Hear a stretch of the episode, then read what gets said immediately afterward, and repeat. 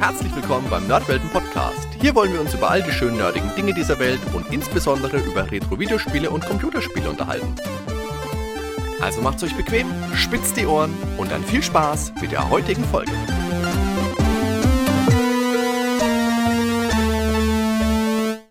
Servus Dan. Grüß dich, Hadi. Du Daniel, wir haben festgestellt, dass euer kümmerliches Volk nicht einmal die Kunst des Podcastens beherrscht. Und jetzt haben wir überlegt, ob wir mit euch tauschen wollen, dann aber gesehen, ihr habt eigentlich gar nichts. Deswegen greifen wir jetzt mal eure Hauptstadt an. Was sagst Nein. du dazu? Das, das ist leider zu nah an der Realität dran bei der Spielerfahrung. Im Zweifel greifen wir einfach die Hauptstadt an, ja. Im Zweifel machen wir das immer. Das ist äh, die Quintessenz eigentlich schon meiner Civilization-Erfahrungen, die ich immer so mache. Ich habe Kontakt mit anderen Zivilisationen, die wollen irgendwas von mir, bekommen sie nicht, greifen sie mich an. Ja, das, du, das ging mir tatsächlich ganz ähnlich. Ich habe das noch so, so grob so in Erinnerung gehabt und jetzt beim Wiederspielen muss ich sagen, es hat sich doch durchaus gedeckt, was die Aggressivität meiner Partner angeht und vor allen Dingen auch, wie sich so die Völker unterschiedlich entwickeln.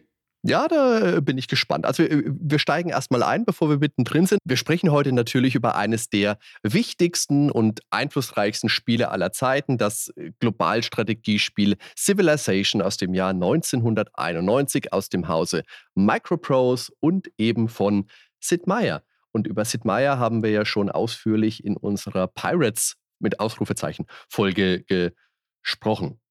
Civilization ist berühmt dafür, dass es Spieler sehr viel länger als eigentlich geplant am Bildschirm festsaugt und das aus einer geplanten lockeren Stunde ganz schnell die ganze Nacht wurde. Zumindest ging es mir damals auch oft so und jetzt in der Vorbereitung auch wieder. Was meinst du? Wie viele Stunden deines Lebens sind in Civilization geflossen? Ja, äh, viele hundert auf jeden Fall, aber ob das jetzt Tausende waren, kann ich nicht sagen. Ich habe nicht so viele Teile tatsächlich gespielt, ähm, aber bei dem ersten Teil, na, man hatte noch kein Steam und nichts, ne, dass man das sehen kann, wie viel man spielt, aber so viele Nächte auf jeden Fall. Bist du mit dem ersten Teil eingestiegen? Ich bin mit dem ersten Teil eingestiegen, ja. Bin mir jetzt nicht mehr ganz sicher, ob auf Amiga oder auf DOS. Es kam ja, kam ja erst auf DOS raus und dann gab es eine Amiga-Konvertierung. Das war gerade so die Übergangszeit bei mir. Also es kann sein, dass ich das 92 auf dem Amiga gespielt habe und damit angefangen habe. Und äh, das heißt, ich bin auch in die Reihe damit eingestiegen, ja, tatsächlich. Wie war es bei dir? Soweit ich das hinbekomme, bin ich mit dem zweiten Teil eingestiegen und habe den ersten Teil, da gab es damals von Microprose so eine Budget-Reihe, die hießen Power Plus, glaube ich. Da gab es dann XCOM und UFO und Master of Magic, also die ganzen Microprose-Klassiker. Und da habe ich mir dann auch Civilization geholt und Colonization. Hatte aber, wie gesagt, vorher schon Erfahrung mit dem zweiten Teil. Ich habe seitdem jeden Teil der Reihe gespielt jeden gerne. Allerdings zum einen ab dem zweiten, also Teil 3, 4, 5, alle nur einmal, wirklich einmal in einem Rutsch durch. Sechster wieder ein bisschen mehr. Äh, was sich durchgezogen hat, ist, dass ich in allen Teilen nicht sonderlich gut bin. Weil ich am liebsten immer alles bauen will. Und das ist einfach kein Erfolgskonzept in Civilization. Aber es ist trotzdem spaßig, einfach so vor sich hinzuspielen. Also ich habe den ersten und den zweiten Teil sehr, sehr viel gespielt. Den zweiten, glaube ich, insgesamt fast noch exzessiver. Ich habe aber die ganzen Teile danach höchstens mal angespielt. Ich habe mit denen, zu denen kaum einen Bezug. Liegt, denke ich, auch etwas daran, wie die Spiele so funktionieren, auch wie die ursprünglichen Spiele schon funktionieren. Du hast ja eben schon mal grob angerissen, was jetzt das Aufbauen und was das Kämpfen angeht wie, wie sich das die Waagschale hält. Ähm, ich bin dann eher auf andere Strategiereihen dann irgendwann mal umgestiegen. Aber Civilization ist ja nicht zu Unrecht ein Klassiker. Jetzt müssen wir mal schauen, warum das so ist und ob wir das heute auch noch so finden, würde ich mal sagen. also eine Faszination, die das Spiel mit sich bringt, ist sicherlich der, die epische Größe, die, die dem Spiel innewohnt. Also wir beginnen 4000 Jahre in der Vergangenheit, 4000 vor Christus. Also nicht 4000 Jahre in der Vergangenheit, sondern 4000 vor Christus. Und es erstreckt sich insgesamt über 6000 Jahre. Das heißt, von der Anfangsgeschichte, Erfindung des Rats und die allerersten Themen, was die Menschheit überhaupt so zustande gebracht hat, bis zur Gegenwart und darüber hinaus dann auch Zukunftstechnologien und am Ende mit dem Ziel, dass wir auch die Erde verlassen und Richtung Alpha Centauri fliegen, um dort Besiedlung zu starten. Civilization ist 1991 erstmals erschienen, ursprünglich für MS-DOS. 1992 folgten dann Versionen für den Amiga, für den Atari ST, 1993 dann für Apple Macintosh und Windows 3X und 1994 dann für noch mehr Amiga-Versionen, 1200, 4000er und eben auch für das Super Nintendo. Wahnsinn, großartig. ist super. und noch mehr so Amiga-Versionen, da hört man es ja schon wieder raus. Ne? Aber das, Super ja, Nintendo, Super endlich. Das ist der einzige Grund, warum wir das heute machen, weil es eine Super Nintendo-Version von diesem Spiel gibt. 95 gab es dann noch eine Mehrspieler-Variante namens CivNet. Und äh, ganz toll ist, es gibt ja auch ein C64-Projekt, das heißt 8-Bit Civilizations. Das ist von einer Gruppe von Programmierern um Fabian Hertel. Ist, glaube ich, immer noch im Demo-Status. Ist optisch auch ja, das, das gibt es schon ziemlich lange tatsächlich. Ich weiß nicht, wie aktiv das noch. Ja, ja. Gibt schon ziemlich lange, ist aber, mein ich, noch nicht ganz fertig. Ich habe jetzt äh, tatsächlich heute nicht nochmal geguckt. Orientiert sich eher an Civilization 2, aber sieht unfassbar toll aus. Ganz, ganz spannendes Projekt. Also, wenn euch Civilization interessiert, euch ja eh. Aber 8-Bit Civilizations C64 ist mal ein Blick wert. Ja, wir sollten vielleicht noch kurz einen Schwenker machen, bevor wir ins Spiel einsteigen, von wem das überhaupt ist. Du hattest ja schon gesagt, das ist von Microprose und das ist ein Sid Meier-Spiel. Microprose selbst wurde ja gegründet von dem eher ruhigen, technisch interessierten, belesenen Sid Meier und Bill Steely, bekannt als Wild Bill Steely, hat er wahrscheinlich sogar in seinem Pass drin stehen. Äh, das ist so ziemlich das, das ist der Gegenentwurf dazwischen. Also eher, eher ein sehr extrovertierter Typ, auch ein Verkäufertyp, ähm, Marketingmensch. Die beiden haben gemeinsam Microprose eine ganze Zeit lang geführt und auch zu einem Riesenunternehmen gemacht. Sie haben eigentlich als Simulationsschmiede begonnen, was sich ja auch sehr lange noch ähm, dann auch gehalten hat, auch immer wieder Simulationsspiele gemacht die ganze E15-Reihe, ähm, Silent Service ist mit Sicherheit noch bekannt. Aber dann eben auch so große Titel wie Pirates und äh, Railroad Tycoon. 1990 war das, also kurz vor Civilization. Äh, und äh, Railroad Tycoon, das ist jetzt noch direkt wichtig zu erwähnen, auch für Civilization, auch für die ganze Reihe, kam Bruce Shelley mit dazu. Das ist äh, jemand, der von Evelyn Hill mit rüber gewechselt ist, der bekannten Brettspiel- Schmiede. Und ähm, Shelley und Sid Meier waren ein sehr harmonierendes Team und die hatten auch einen super Output.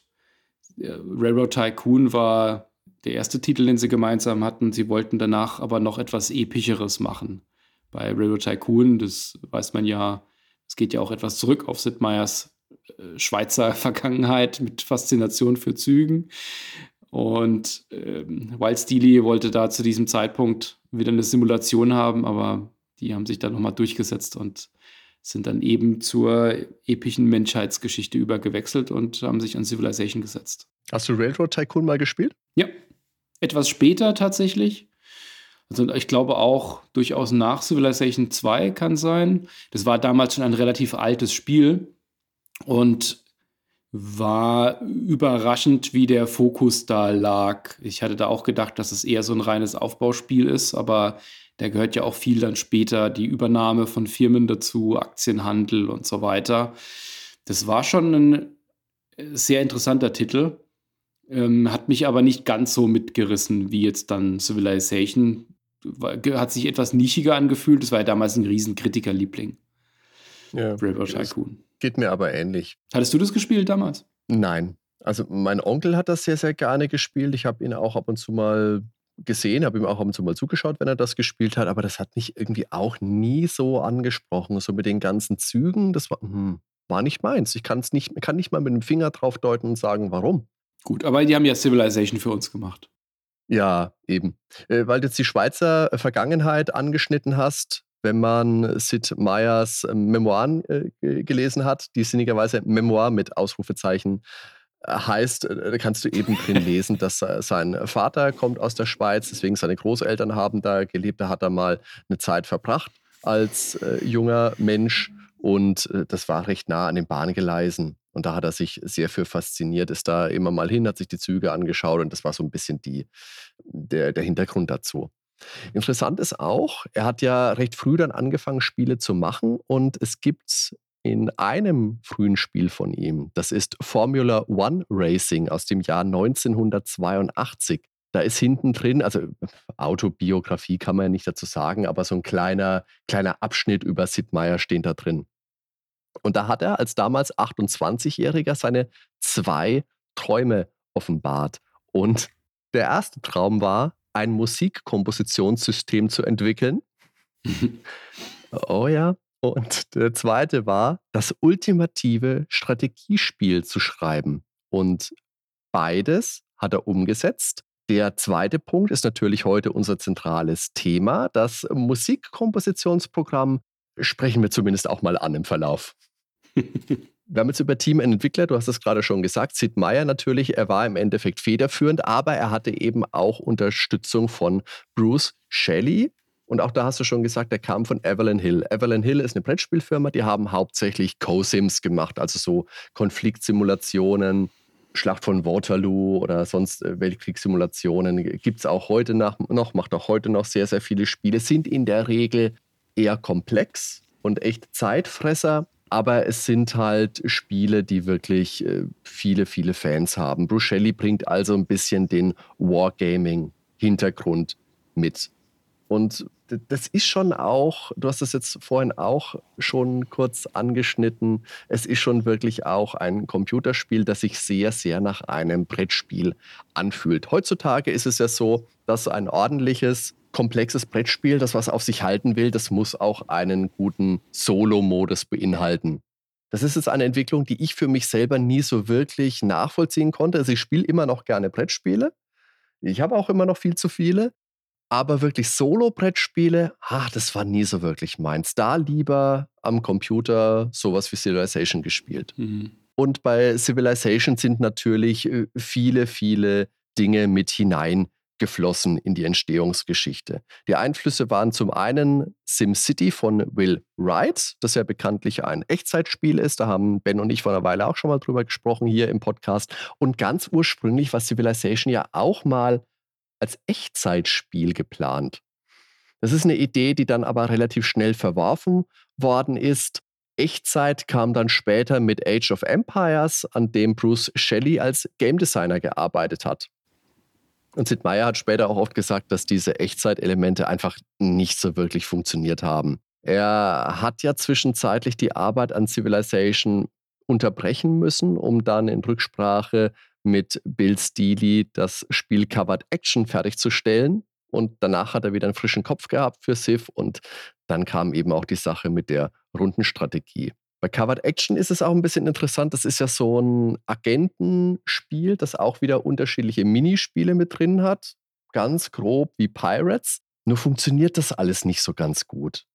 Es ist, ist wohl auch eins der Spiele, mit denen Sid Meier selber nicht so zufrieden ist. Das ist schon spannend, wie, das da, wie damals die Firma funktioniert hat und der äh, Wild Bill Steely auch wirklich immer wieder Simulationsnachschub haben wollte. Das war ja ein Pilot, so ein typischer Militärtyp, der auch immer so aufgetreten ist in Pilotenuniform und äh, der wollte das eben auch so vermarkten und hat es auch verkörpert.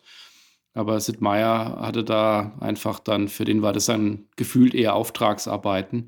Aber Civilization war jetzt trotzdem kein so ein Projekt, das jetzt dann von dem kompletten Unternehmen dann damals unterstützt wurde, sondern die mussten da schon gucken, dass sie damit fertig werden. Wie du gesagt oh. hast, der wurde auch weggezogen, um zwischendurch das Covered Action zu machen. Also das war trotz des Erfolgs von Railroad Tycoon nicht so, dass das ein Selbstläufer war. Hm, das ist schon faszinierend, ja, wenn du so retrospektiv darauf zurückguckst. Und das sind ja so die Spiele, wenn du an Microprose denkst, also wenn, wenn, man, wenn ich an Microprose denke, dann denke ich eben an Pirates, dann denke ich an Civilization und die Simulationen. Aber gut, ich, ich habe schon auch Simulationen gespielt, das ist jetzt aber nicht unbedingt mein Lieblingsgenre. Also das sind nicht die Dinge, die mir da als erstes in den Kopf kommen. Microprose Soccer wird mir noch einfallen. Das ist auch großartig, da müssen wir auch unbedingt mal drüber sprechen, ja? Das habe ich auch gern gespielt. Die besten Bananenflanken ever. Genau. Du hattest ja schon gesagt, ähm, SimCity war ein Einfluss, der andere war aber das jetzt schon mehrfach angesprochene Railroad Tycoon. Es steht auch in der Anleitung drin von Civilization, dass der Erfolg und die, die Annahme von Railroad Tycoon beim Publikum die Hauptinspiration war, das Spiel wirklich zu machen. Der Bruce Shelley hat auch gemeint, dass er gemeinsam mit dem äh, Sid Meier äh, das Eisenbahnbrettspiel 1830 immer wieder gespielt hat. Die haben sich einfach wunderbar ergänzt von, von den Typen her. Die hatten da auch so einen Modus, dass der Sid Meier immer die aktuellste Version, die er gebaut hat, dem Bruce Shelley auf den Schreibtisch gelegt hat. Er hat es dann morgens gespielt, hat dann Feedback gegeben, zum Beispiel so beim gemeinsamen Mittagessen und dann hat der Sid Meier das weiter umgesetzt.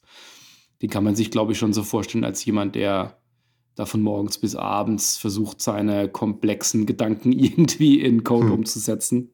Genauso ist es dann so nach und nach auch gereift. Ähm, hat ja nichts an Aktualität verloren, wie man heute so Software entwickelt. Mit einer sehr engen Feedback-Schleife. Immer wieder die Infos bekommen, was fühlt sich falsch an, was könnte man noch ändern. Und der Bruce Shelley hatte da einfach ein, ein gutes Gefühl, ein gutes Händchen dafür, wie ein, wie ein Game designt sein muss.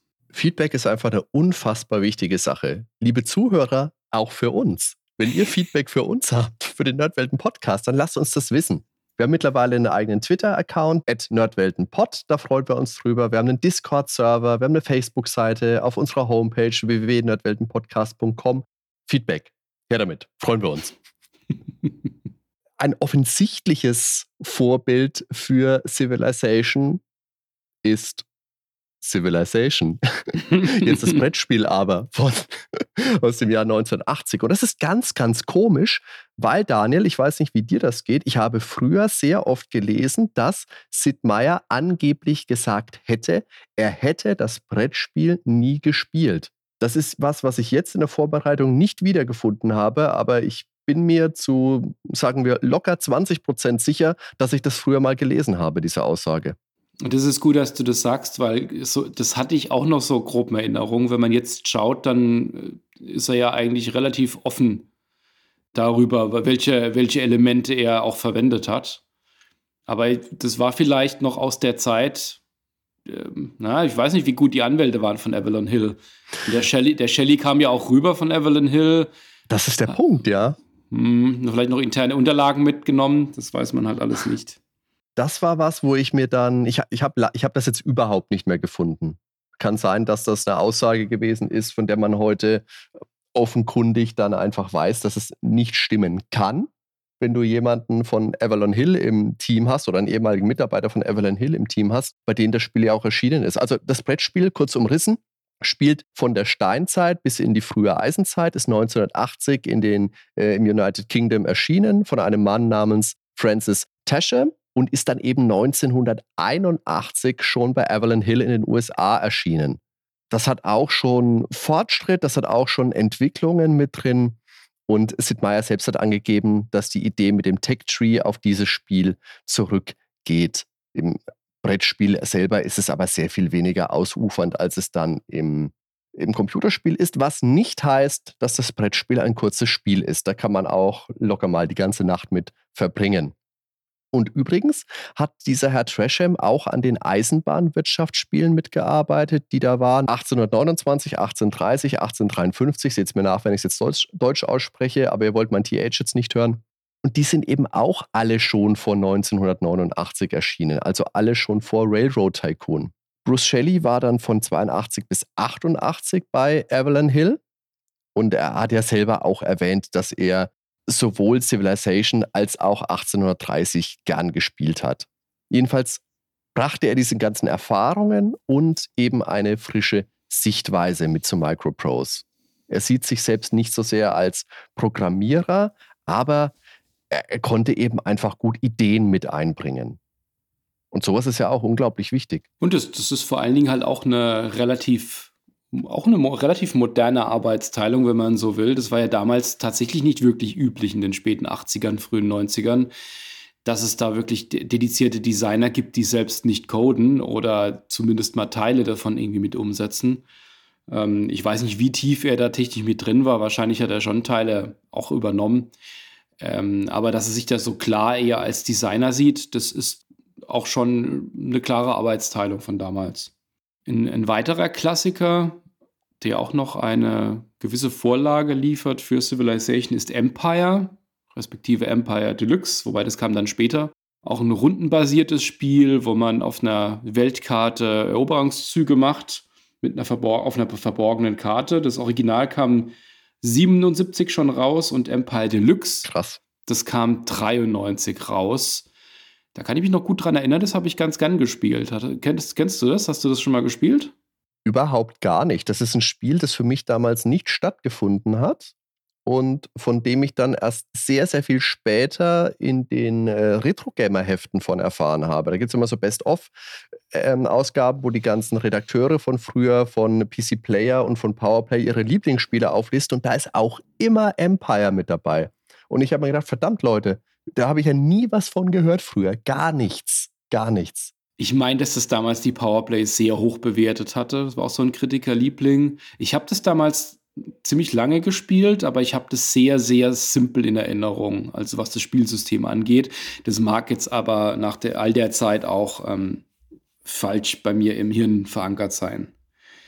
Jedenfalls gab Sid Meier an Bruce Shelley die Aufgabe, basierend auf Empire, dass er zehn Punkte finden soll, Empire zu verbessern. Bruce Shelley hat dann selbst gesagt, es, am Ende hat er zwölf, zwölf Punkte gefunden, was zu, verbessern, ne, was zu verbessern war. Das Spannende ist zwar, dass man das sehr oft hört, dass sie so viele Punkte ergänzt haben, ähm, auch von ihm selbst auf dem, beim GDC-Auftritt von Sid Meier, aber was für Punkte das genau sind, das hat man wirklich nie so richtig erfahren. Und das ist wirklich eine Sache, die ich sehr, sehr gerne in diese Folge heute mit aufgenommen hätte. Deswegen habe ich da auch den Kontakt gesucht und ich habe mit Bruce Shelley mich auch ein bisschen austauschen können. Ich habe jetzt nicht die Zeit gefunden, leider, dass ich ihn auch mal interviewe. Er wäre aber prinzipiell mal schon dran interessiert. Also vielleicht kriegen wir da auch mal was hin. Aber ich habe ihm jetzt per Mail zumindest mal fragen können, was waren denn wohl diese zwölf Verbesserungen? Und da hat er gesagt, das ist halt unglaublich lang her, das weiß ich leider nicht mehr. also es ist leider jetzt sehr antiklimaktisch, aber äh, Bruce Shelley weiß es nicht mehr so genau. Es ist halt wirklich lange her. Er hat eine Liste gemacht, hat die abgegeben und damit war es das wohl leider. So ein bisschen schade, aber trotzdem auch eine nette Geschichte. Er hat aber schon auch gesagt, dass er meint, die Idee mit dem Palastausbau, die es in Civilization gibt, die kommt von ihm. Und die Hauptarbeit, also 95 Prozent, sieht er bei Sid, er ist aber trotzdem sehr stolz darauf, dass er einen Beitrag hat leisten können. So langsam kommen wir dann in die Endphase der Einflüsse, die letztendlich zu Civilization geführt haben. Ein Spiel hätte ich jetzt noch und das wäre Seven Cities of Gold von Daniel Bunton Barry, die auch Mule oder das großartige Heart of Africa gemacht hat. Äh, mhm. Heart, of, Heart of Africa, Daniel, müssen wir auch unbedingt mal was machen. Habe ich sehr, sehr viel gespielt früher. Gern. Und 1983 nach Mule und 1985 nach Seven Cities of Gold hat sie auch jeweils vorgehabt, ein Spiel basierend auf dem Civilization Brettspiel zu machen, hat es aber niemals wirklich umsetzen können. Seven Cities of Gold ist auch so ein bisschen, geht vielleicht eher in die Richtung Entdeckung von Amerika, Erschließung des Kontinents, also ist weniger jetzt reines Zivilisationsspiel, sondern ein bisschen mehr Kolonisation. Deswegen ist auch vielleicht näher an Colonization als, als an Civilization dran. Aber es geht halt einfach grob in die gleiche Richtung. Banden war nicht die einzige, die noch ein, noch ein ähnliches Ziel hatte, sondern auch äh, Dan Daglow, den kennt man vielleicht als Designer von Utopia, das ja 82 schon rauskam als erstes Gott Game gilt. Ähm, der begann 87 schon an einer Umsetzung, aber hat das Projekt dann aufgegeben, weil er da eine gute, gehobene Position bei Bröderbund gefunden hat. Und der kehrte, kehrte dann nie zu dem Projekt zurück. Spricht man das aus? Bröderbund? Bröderband? Brüder? Bröderbinski. Bruder. Bruder. Firma, Spielfirma. ja. Mit den drei Kronen, genau. Was auf jeden Fall direkt auffällt, wenn du das Spiel startest, es ist optisch sehr, sehr nahe an einem Brettspiel dran. Das ist wie wenn du auf ein Spielbrett guckst, die Einheiten sehen aus wie Pub-Counter. wenn du in ein Dorf gehst, es gibt kleine Dörfer zum Erkunden, dann ist das so ein Zufallsereignis, wie wenn du eine Karte ziehen würdest. Deshalb ist es auch logisch, dass es abseits von dem Ur-Civilization-Brettspiel mittlerweile auch sehr viele Brettspiele gibt, die auf dem Computerspiel Civilization von Sid Meier basieren. Also lustig, es gibt Brettspiele, die auf Computerspielen basieren, die auf einem Brettspiel basieren. Ja. Ja, ja, okay. Zum Beispiel von Eagle Games gab es eins oder von Fantasy Flight Games gab es auch, ich glaube, zwei verschiedene sogar. Persönlich spiele ich solche Spiele ja auch sehr, sehr gerne. Ich mag am allerliebsten allerdings Twilight Imperium, wenn ihr das was sagt. Das ist auch so ein 4X-Weltraumspiel, ist vielleicht ein bisschen näher an Master of Orion dran, aber meine Güte, mhm. wir würden es so genau nehmen. Auf jeden Fall ist es auch ein echter Zeitfresser, da kann man auch mal locker zehn Stunden dran sitzen. Ja, also die Optik, das ist tatsächlich was, dass ich, dass ich das mir heute noch sehr gut gefällt. Das ist ja. sehr brettspielhaft zwar aufgemacht, gleichzeitig sehr funktional, aber es hat, hat einen gewissen Reiz in dieser Funktionalität, finde ich. Dass man die Städte, wenn die wachsen, die bekommen ja einfach nur eine Zahl. Die Straßen, die man sieht, die Felder, die bebaut werden. Aber wenn man dann so nach und nach sein Reich aufbaut, trotz der relativ simplen Grafik, hat es schon ein sehr gewachsenen Eindruck und mich hat es immer wieder begeistert und ich habe das auch jetzt beim Wiederspielen auch wieder gehabt, nachdem ich da mal so zehn Städte gebaut hatte und so nach und nach ausgebaut habe, wenn man da drüber geht, das sieht einfach toll aus. Es mag sein, dass das jetzt so VGA Pixel äh, Nostalgie ist, die da mitschwingt, hat mich vielleicht auch geprägt, war ja noch in einer prägenden Zeit. Aber das ist egal, wie einfach das ist, das finde ich heute noch toll. Ja, ich finde auch, also 1991 gab es ja auch schon Spiele, die hübscher waren als Civilization, als es rausgekommen ist. Aber ich finde auch in seiner Schlichtheit, das, das, ist schon auch ein Punkt, der dazu beiträgt, dass es immer noch gut funktioniert. Es gibt dann ja auch Spiele, was fällt mir denn jetzt auf blöd auf die Schnelle ein? Kennst du noch Centurion? Mhm. Ist es Centurion? Das ist optisch, bilde ich mir gerade ein, ich habe jetzt nur den Namen rausgehauen, weil er mir gerade in den Kopf gekommen ist, bilde mir schon ein, dass es optisch zwar ein bisschen mehr hergemacht hat damals, aber das schaue ich mir nicht mehr so gerne an. Es ist halt einfach diese Brettspielästhetik, die für mich da sehr viel ausmacht. Ja. Der Name Civilization, der sollte damals eigentlich eher ein Platzhalter sein. Es gab da noch viele Ideen, aber tatsächlich hat man dann am Ende gesagt, keine der Ideen ist so gut wie der Platzhalter. Deswegen blieb es dann auch. Mussten dann natürlich dann auch einen Deal mit Evelyn Hill machen, die allerdings später dann auch ein Computerspiel rausbrachten auf Version des Brettspiels. Ja, später dann gab es dann noch mal etwas Stress zwischen Microprose und Evelyn Hill. Die hatten dann gegen Microprose geklagt.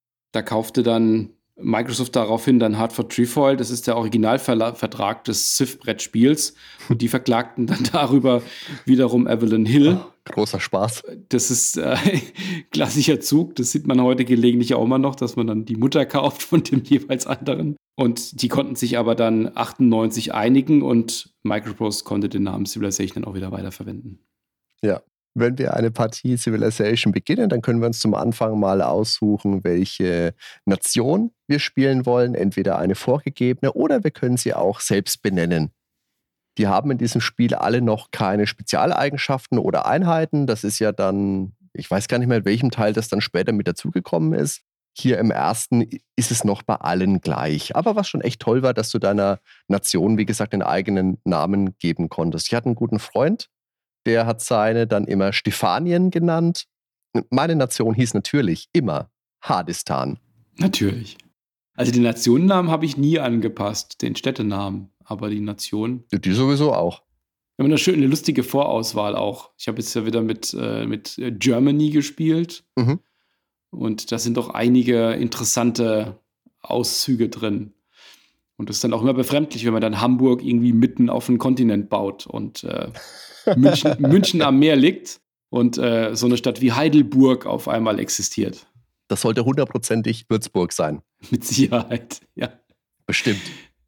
Da waren sie scharf drauf, ein Ü darzustellen, ja. Das haben sie alles mit Umlauten dann gemacht, ja. Aber das ist tatsächlich auch ein Punkt, finde ich, der in Civilization sehr viel Spaß macht, dass du deine Welt selbst gestalten kannst. Und da kann Hamburg halt auch einfach in den Bergen liegen. Das gehört da, ja. finde ich, auch schon zum Spielreiz dazu. Du hast ja die Möglichkeit, auf der, jetzt in Anführungszeichen, auf der Erde zu spielen. Also, Mhm. dass du da wirklich auf einem, auf, einem, auf einem Planeten spielst, der halt so ein bisschen grob die Pro- Proportion hat. Und da fangen die Römer fangen dann halt irgendwo im Gebiet von Italien an und die Franzosen irgendwo grob in Frankreich. Aber wie sich's entwickelt, ist dann halt einfach von Spiel zu Spiel unterschiedlich. Was immer gleich ist, ist, dass du klein anfängst, in der Regel mit einem Siedler, und dann geht es darum zu wachsen und größer zu werden, die Geschicke deiner Nation zu steuern, militärisch, wirtschaftlich, die Wissenschaft und den Handel.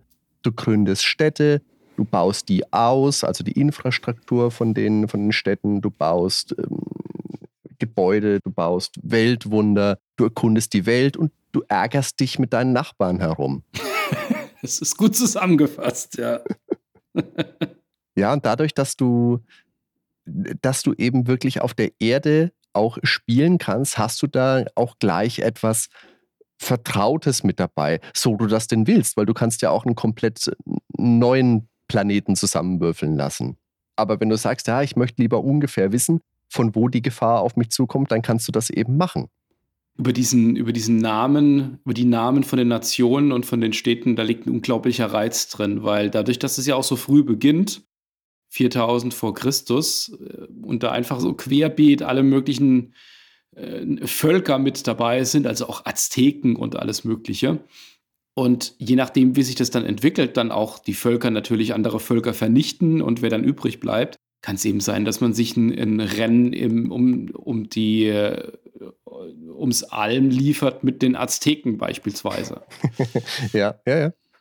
Also ganz klassisch ist ja bei dem Spiel, dass wenn wir jetzt eine Nation ausgewählt haben, unseren Namen eingegeben haben, dann bekommen wir ein oder zwei Siedlereinheiten, mit denen können wir uns auf der Karte bewegen, die erstmal erforschen und können aber mit dieser Siedlereinheit auch eine Stadt gründen. Und dieses Erforschen und dieses Aufbauen, das ist so der Reiz, finde ich, der diese 4X-Spieler dann halt auch mitbringen. Man kann erstmal alles erkunden, sich eine gute einen guten Platz suchen mit vielleicht einem Fluss, viel Ressourcen außenrum, wo man eine Stadt gut hinbauen kann und dann baut man da einfach eine Stadt. Und dann kriegt man eine hübsche Grafik angezeigt, wie so diese Stadt aufgebaut wird. Man kriegt auch immer so eine Repräsentanz dessen, was man da baut. Das ist nicht nur es gibt zwar auch eine relativ nüchterne äh, Stadtübersicht, aber das wird immer wieder grafisch repräsentiert. Und ich glaube, das ist auch etwas, was bei dem Spiel einfach stark ist. Man hat sowohl die Tabellen, aber auch als auch so eine grafische Repräsentanz. Wenn man dann eben nach und nach kann man ge weitere Gebäude bauen, äh, eine Kornkammer anfangs vielleicht, später dann Stadtmauern und Schulen und ähnliches. Und jedes Mal, wenn das gebaut wird, zoomt es dann auch in die Stadt rein. Also Zoom ist jetzt ein großes Wort, es zeigt halt das Standbild dieser Stadt wie das dann eben auch gebaut wird. Und wenn man dann später Weltwunder baut, dann sind die teils ja so groß, dass man vom Koloss von Rhodos zum Beispiel im Hintergrund nur den riesen Fuß sieht. Hm. Und die ganzen Gebäude, wie auch die Weltwunder, haben dann eben unterschiedliche Einflüsse auf die Städte, logischerweise. Und das ist dadurch, dass es ein echtes Szenario ist, auch immer wieder recht naheliegend häufig. Außer bei den Weltwundern, da muss man schon lesen, was da mit dabei steht. Es sind häufig dann wirklich globale Auswirkungen, die das mit sich bringt. Jetzt, wo du gerade gesagt hast, du fängst mit einem Siedler an und du willst dann möglichst optimalen Startpunkt finden. Bist du wirklich einer, der mit dem Siedler dann ewig durch die Gegend läuft? Weil ich baue eigentlich, egal wo ich bin, sofort die erste Stadt oder bewege mich maximal ein Feld. Also etwas mehr bewege ich mich schon, aber ich versuche auch sehr, sehr schnell zu bauen ja. um dann gleich mal eine, eine billige äh, Militäreinheit zu bauen, mit der ich dann weiter rum rumziehen kann. Genau. Weil ein weiteres Element, das es noch gibt, abgesehen jetzt mal von anderen Städten, also von fremden Städten und Einheiten, stehen ja auch immer wieder diese Dörfer in der Gegend rum. Mhm. Wenn man da reingeht, dann kann man Glück oder Pech haben. Das sind wie Ereigniskarten bei Monopoly. Da bekommt man teilweise Geld oder man bekommt äh, auch eine wissenschaftliche Erkenntnis. Manchmal ist da auch eine verlorene Stadt sozusagen und dann ist da, wird da einfach eine Stadt gegründet, die einem dann gehört. Oder man scheucht halt eine Horde von Barbaren auf, die einen platt machen. Und das, die Barbaren, ey, die Barbaren. Oh. Die sind nervig auf jeden Fall. Die sind nicht so sagen wir mal, gefährlich wie die anderen Nationen, die dir so in die Quere kommen, aber die durch ihre schiere Menge und wenn du so ein Barbarenvölkchen aufwiegelst in einem Dorf, dann sind das ja mal locker gleich, keine Ahnung, fünf, sechs, sieben Einheiten, die auf dich einknüppeln. Und dann wehrst du die ersten sechs, sieben vielleicht ab, aber die achte macht dich halt platt. Zumindest ist es meiner Spielerfahrung immer so gewesen. Ich habe jetzt auch wieder gemerkt, ich spiele heute noch genauso wie damals. Ich habe nichts dazu gelernt. Ja, das ist, äh, ich, ich, ich gehe mir voll auf Wissenschaft. Ich will halt die Städte aufbauen. Ich will vor allen Dingen die Wirtschaft auch voran, vorantreiben, dass ich viel Geld habe. Aber die, in die Verteidigung investiere ich halt gar nichts. Also da, da fehlt mir ein Koalitionspartner, der da einfach etwas stärker in die Richtung geht. Und dann kommen halt so ein paar Barbaren und dann baue ich he hektisch irgendwelche Phalanxeinheiten. Natürlich ist auch mein Militärstrang überhaupt völlig unterentwickelt und dann kommt halt irgendwie die Azteken mit ihren Panzern und ich werfe da halt mit Steinen dagegen. Ganz klassisches, ganz klassisches Spiel. Das ist aber auch wirklich so meine Spielweise. Ich habe hab am Erobern auch weniger Freude. Ich will da vor mich hinbauen. Ich brauche auch gar nicht so viel Platz. Ich denke mir, lasst mich doch einfach in Ruhe. Und dann hast du plötzlich hier den Azteken im Vorgarten. Ich will nicht immer auf den Azteken rumhacken. Sagen wir, ich spiele die Franzosen und plötzlich habe ich den Deutschen im Garten stehen. Der sagt, hier, Freund, du mit deinem, keine Ahnung, mit deiner Bronzeverarbeitung, die gibst du jetzt mal her, weil ansonsten greifen wir dich halt an. Und dann sage ich, nee. Und in der Regel kriegst du dann trotzdem erstmal eine freundliche Nachricht. Oh, hier großer Anführer von Hardistan, lass uns doch mal Frieden schließen. Sage ich, ja, klar, okay, können wir machen. Ja, aber dann lässt er seine Einheit halt trotzdem da, da stehen, wo sie ist. Und alle paar Züge kommt er wieder und sagt, hey, du mit deiner Bronzeverarbeitung, die gibst jetzt aber mal her. Immer das Gleiche, bis du ihn irgendwann dann halt angreifst, weil er dich so sehr belästigt. Nervig. In späteren Civilization-Spielen haben sie es ja dann so gemacht, dann gibt es dann noch die, ähm, die, die, na, die Ländergrenze, die Staatsgrenze meinetwegen. Und äh, wenn da kannst du nicht zwangsläufig rein mit, den, mit deinen Einheiten. Mhm. Das geht im ersten Teil noch. Also da gibt es diese, diese Staatsgrenzen noch nicht. Ja, der ganze Diplomatie-Part ist im, im ersten Teil halt noch sehr, sehr, sehr rudimentär. Und durch dieses ja, Brettspielhafte passt es auch immer wieder vom Narrativ nicht so ganz zusammen, finde ich. Man hat ja dann, man hat ja dann immer, immer diese Gespräche und dann kommt, ja, du Winzling, gib mir das und das, wie du es jetzt gerade gesagt hast. Und wenn man es ihm dann gibt, ah, alles Friede, Freude, wunderbar, wir freuen uns, mit, mit dir zusammenzuarbeiten. Das könnte man jetzt noch als sarkastisch irgendwie sehen. Aber tatsächlich gibt es dann auch das, dass es einfach nicht zueinander passt wie die zwei Interaktionen innerhalb des mhm. Diplomatiemodus sind. Und da kann man dann auch nicht viel mehr machen, als zu gehorchen oder zu drohen.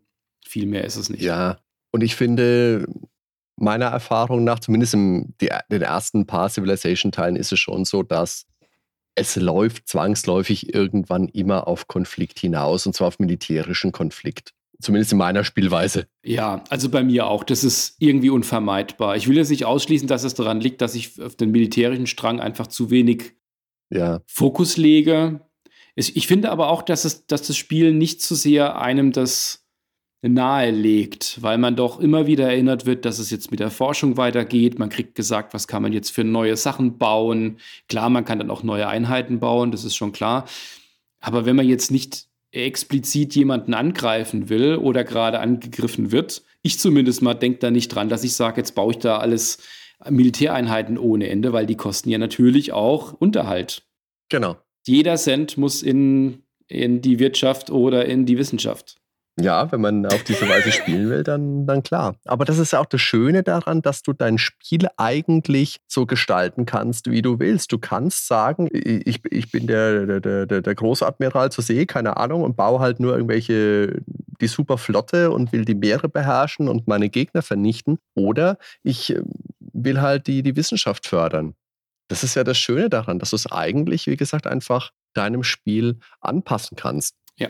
Wir haben jetzt vorhin schon gesagt, 4X, ein 4X-Spiel, müssen vielleicht ganz kurz nochmal umreißen, was die Begrifflichkeit ist, falls es jetzt doch ein, zwei Hörer gibt, die das noch nicht wissen. Umfasst 4X vier Aspekte. Der Name geht auf Alan Emmerich zurück. Der hat in einer Vorschau in der Computer Gaming World zum Master of Orion eben XXX. X. X, 4X, uh, fast nur drei gemacht, beschrieben. Und es wurde später von der Spielindustrie übernommen. Und das sind eben Explore, also die Karte erforschen, Expand, also neue Siedlungen gründen und ausbreiten, Exploit, Ressourcen sammeln, Effizienz verbessern und Exterminate, also natürlich der Kampf. Da gibt es unzählige Computerspiele, unzählige Brettspiele, haben wir jetzt vor ein paar genannt. Twilight Imperium, äh, Space Empires ist ein eher neues, bisschen kürzeres Twilight Imperium, also eine Alternative vielleicht, auch ein tolles Spiel. Und bei den Computerspielen natürlich Master of Orion, Master of Magic, Colonization und so weiter und so fort. Ja, und da gab es ja auch schon vorher schon einige Spiele, die in die Kategorie reinpassen, die diese Definition erfüllen, aber die vor der Definition dieses Begriffs dann eben auch schon erschienen sind. Sowas wie Cosmic Balance 2 oder auch das bekannte Reach for the Stars, die beide 1983 erschienen sind. Wenn man Civ spielt, das haben wir jetzt vielleicht noch nicht gesagt, dann hat man zwei wichtige Ansichten. Einmal die Weltkarte, auf der man sich bewegt, die ganzen Städte sieht, zwischen den Städten auch Sachen baut, wie Infrastruktur ausbauen, Bewässerung oder Straßen beispielsweise und eben die ganzen Einheiten umherwandern und die Stadtansicht, was dann, wie gesagt, eher eine etwas nüchterne Ansammlung von Fenstern ist, in denen man dann eben sehen kann, okay, wie viele Leute wohnen da, wie zufrieden sind die, wie sind die Ressourcen der Stadt verteilt, wie viel ist im Kornspeicher, was für Gebäude sind da alles gebaut und da werden sich dann auch Echtzeit-Strategiespieler daran erinnern, was für, was für eine Komponente kann ich in der Stadt dann bauen. Da kann man entweder Einheiten hochziehen, die eben für Militär da sind oder kann weitere Siedler bauen. Das ist gerade am Anfang eine große Entscheidung. Will ich jetzt eher noch eine weitere Stadt irgendwo gründen, dann muss ich wiederum Siedler entsenden, was anfangs etwas länger dauern kann. Oder versuche ich andere Einheiten zu bauen. Das wird dann auch tatsächlich hinten raus noch etwas komplexer, dass man auch Handelseinheiten hat und Diplomaten, Agenten und ähnliches. Da kommt dann noch einiges mit hinzu, aber da wird dann auch der Fokus immer stärker auf das Militärische in der Weiterentwicklung dann auch gesetzt. In der Stadt ganz lustig, also es hat ein relativ ausführliches Handbuch. Es äh, empfiehlt sich auch, das zu lesen, sonst braucht man ein paar Jahre, bis man hm. wirklich so alles verstanden hat. Die Leute können ja auch unzufrieden werden, beispielsweise. Das ist so was ganz Klassisches, wo man mit zu tun hat, wenn man so ein, so ein Globalstrategiespiel macht irgendwas passt den Leuten nicht in der Stadt. Vielleicht gibt es zu wenig Essen, später ist vielleicht zu hohe oder zu geringe Militärpräsenz. Man kann später ja auch eine andere Regierungsform wählen, kann es auch sein, dass die Leute nicht mit zufrieden sind. Und dann kann man auch in diesem Screen, sieht man nicht nur die unzufriedenen Leute, sondern kann auch Arbeiter zum Beispiel mit einem Mausklick in Entertainer verwandeln. Und dann sind die Leute wieder happy. Es geht natürlich auf die Arbeitsleistung, aber auf die Zufriedenheit geht hoch. Auf die Zufriedenheit zahlen auch die, die Steuern ein. Also wenn man die senkt, dann steigt es natürlich die Zufriedenheit. Das hat ein etwas merkwürdiges Konzept, wie ich finde, mit allgemeinen Steuern und Luxussteuern. Also Luxussteuern werden eher als positiv gesehen. Ja. Je nachdem, wie man die Steuern setzt, nimmt man mehr ein oder hat eine höhere Wissenschaftsleistung. Das, äh, das ist natürlich so ein Regler, wenn man will, einfach, aber von der Metapher her ist es etwas schwierig. Also es wird jetzt weniger das Geld eingenommen, um dann darüber vielleicht eine Forschung zu finanzieren, sondern das ist eher daran gehängt, okay, will ich mehr Zufriedenheit, will ich mehr Forschung, will ich mehr Geld. Wie hast du das gemacht, Hadi? Immer die Leute ausgepresst, um genug Geld zu haben? Also die Einnahmen waren tatsächlich immer ein großes Manko bei meiner Strategie. Wenn du immer nur vor dich hinbaust, irgendwann stellst du fest, oh je, ich verliere ja jede Runde Geld. Okay, dann nimmst du einfach äh, Steuern ein bisschen hoch, es gleicht wieder aus, aber das Spielchen wiederholt sich. Und so komme ich dann immer in eine Spirale hinein, bis ich dann irgendwann denke, oh je, jetzt musst du mal gucken, wo bekommst du Geld her. Entweder musst du irgendwelche Einheiten mal doch wieder auflösen, die irgendwo noch rumstehen, die du nicht brauchst. Oder du musst doch mal gucken, ob du vielleicht noch ein paar Dörfer findest und dann hoffen, dass du vielleicht mal 50 Gold bekommst. Da kommst du wieder fünf Runden hin. Eieieiei. Nicht so einfach. Aber das ist tatsächlich was, wo ich mir ein bisschen schwer getan habe und wo ich aber auch nie so wirklich auf die Idee gekommen bin. Es gibt ja auch Berater in Civilization, die dir ein bisschen sagen, hier mach mal das und das. Aber in der Regel ist es ja meinem Empfinden immer so, die wollen immer einfach nur, dass ich die gerade aktuellste Technologie baue. Der Militärberater will immer, dass ich Phalanx baue und keine Ahnung, was die anderen wollen. Ha, ja, schwierig. Tatsächlich war bei meiner Spielweise das Geld nie das Problem. Im Zweifel, wenn ich eine Entscheidung hatte zwischen Wirtschaftsförderung, Militär oder Wissenschaft, habe ich immer Wirtschaftsförderung gemacht. Also Geld hatte ich immer, mhm. da konnte man zu mir kommen. Aber wehe, wehe, ich wurde angegriffen. Und äh, bei der Wirtschaftsleistung hing ich dann auch gern mal hinterher. Das muss man einfach wirklich in einem Gleichgewicht halten, um bei dem Spiel äh, gewinnen zu können. Das wird einem, eigentlich von einem abverlangt, tatsächlich. Und es ist auch extrem relevant, was die, ähm, was die Wissenschaftsleistung angeht, weil wir ja über die, über die Forschung auch nach und nach uns neue Technologien erforschen können, die einen massiven Einfluss auf unser komplettes Spiel haben. Also zum einen, dass wir neue Gebäude bauen können, dass wir neue Einheiten bauen können und ähnliches. Und das ist auch sehr wichtig, dass man da weiß, da man sich immer nur kontextlos eins auswählen kann, wenn man gerade mal wieder eine, also man hat eine Technologie geschafft und dann kriegt man, kommt der, kommt der Mann und sagt, okay, was sollen wir als nächstes erforschen? Also die, die, die alten weisen Männer kommen da und äh, fragen das. Sollen wir Mystizismus erforschen oder Mathematik oder äh, Gummi? dann steht man erstmal da, weil vielleicht braucht man Mystizismus, um dann drei Forschungen später Düsenjäger bauen zu können. Das ist eben der Knackpunkt, weil diese ganzen Technologien, die bauen ja aufeinander auf. Und wenn du die Anleitung hast, dann ist zumindest, ich, ich, glaube, in den neueren Versionen, ich bin mir nicht sicher, ob es in den ersten Versionen auch schon so war, da ist auf der Hinterseite, kannst du zum Ausklappen einen, hast du diesen Tech Tree eben drinnen. Und da kannst du sehr, kannst du eigentlich quasi, bevor du anfängst zu spielen, dir schon überlegen, okay, heute will ich mal die und die Schiene fahren, dazu brauche ich die und die Technologien. Das heißt, wenn ich hier das erforsche und hier und da und dort und sowieso, dann kann ich möglichst effizient, möglichst zügig die Technologie erforschen, die ich haben will. Und das ist wirklich einer der großen Vorteile von Civilization, weil sich das wirklich, das ist ein so befriedigendes Spielelement, weil da wirklich wirklich das Gefühl hast, du triffst die Entscheidung und du kannst wirklich festlegen, was du haben willst. Gut, im Endeffekt ist es so, am Ende kommt dann doch immer alles anders, als man es vorher geplant hatte, weil plötzlich wieder der, der Azteke bei dir im Garten steht. Aber es ist einfach ein Spiel, wo es einfach schon im Vorfeld Spaß macht, sich Gedanken zu machen, wie gehe ich denn da ran? Wie baue ich das denn heute auf? Und Sid Meier hatte ein Buch mit einer Zeitlinie der Geschichte mit Beiträgen drin. Daher hat er eben die Idee gehabt für diesen Tech Tree und das war wahrscheinlich der Macmillan World History Fact Finder. Sid Meier hat sich da auch selber verewigt im Spiel. Wenn du neue Technologien erforscht, dann siehst du ihn da in verschiedenen Versionen stehen. Aber wie gesagt, der Tech Tree, das ist ganz, ganz großer Anteil am Spielspaß, weil du deinen Fortschritt regelmäßig belohnt bekommst, jetzt durch neue Technologien, durch neue Gebäude, durch neue Staatsformen, Weltwunder und du dann auch einen innerlichen Drang verspürst, diese Neuerungen aber auch umzusetzen, ihren Benefit zu nutzen und dein Reich einfach weiter zu optimieren. Daraus entsteht eben auch diese, diese Sogwirkung von, von Sith. Es gibt einfach immer irgendwas Neues und immer irgendwas zu tun. Und da kommt eben auch dieses nur noch eine Runde in Anführungszeichen her, dass die Stunden wirklich verfl verfliegen. Eigentlich willst du Schluss machen. Aber in fünf Runden habe ich vielleicht doch noch die Technologie, ein, ein Boot zu bauen und dann baue ich das schnell zehn Runden, entdecke dann einen neuen Kontinent. Da sitzt aber schon eine andere Zivilisation, mit der ich dann Handel treiben kann. Aber hoch, plötzlich erklären sie mir den Krieg und wir rangeln um ihre Hauptstadt und puff, schon wieder vier Stunden rum. Und diese Erfahrung hat ja jeder gemacht, der mal ernsthaft äh, Civilization oder jedes andere 4X-Spiel gespielt hat. Das gehört da einfach mit dazu.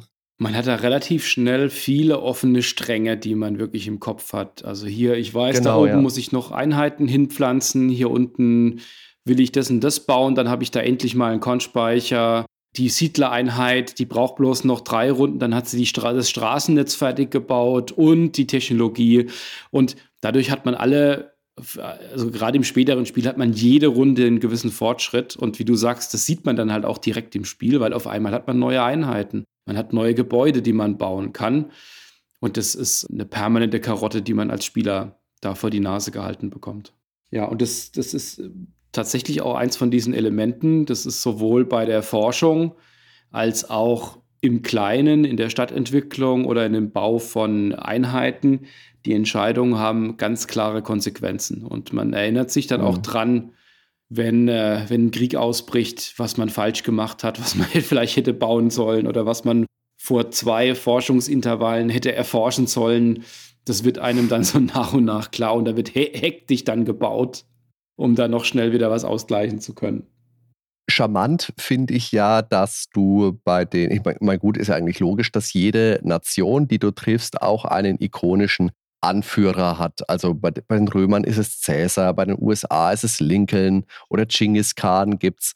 Und für Deutschland hat man sich Friedrich ausgesucht. Interessant ist, dass Deutschland ursprünglich ja gar nicht geplant war für das Spiel, sondern dass die Türkei da mit drinnen war. Es ist auch in den ersten Auflagen der Anleitung noch mit drinnen, dass da von den Türken gesprochen wird, ist dann wohl in letzter Sekunde noch geändert worden. Und mit den Deutschen hat man sich natürlich schwer getan, weil man oder weil Sid Meier lange überlegt hat, wie bringt er sie rein und welchen Anführer bringt er mit rein, weil man denkt halt leider nicht unbedingt als erstes an Friedrich, aber Friedrich ist halt jemand, den man auch ins Spiel einbauen kann.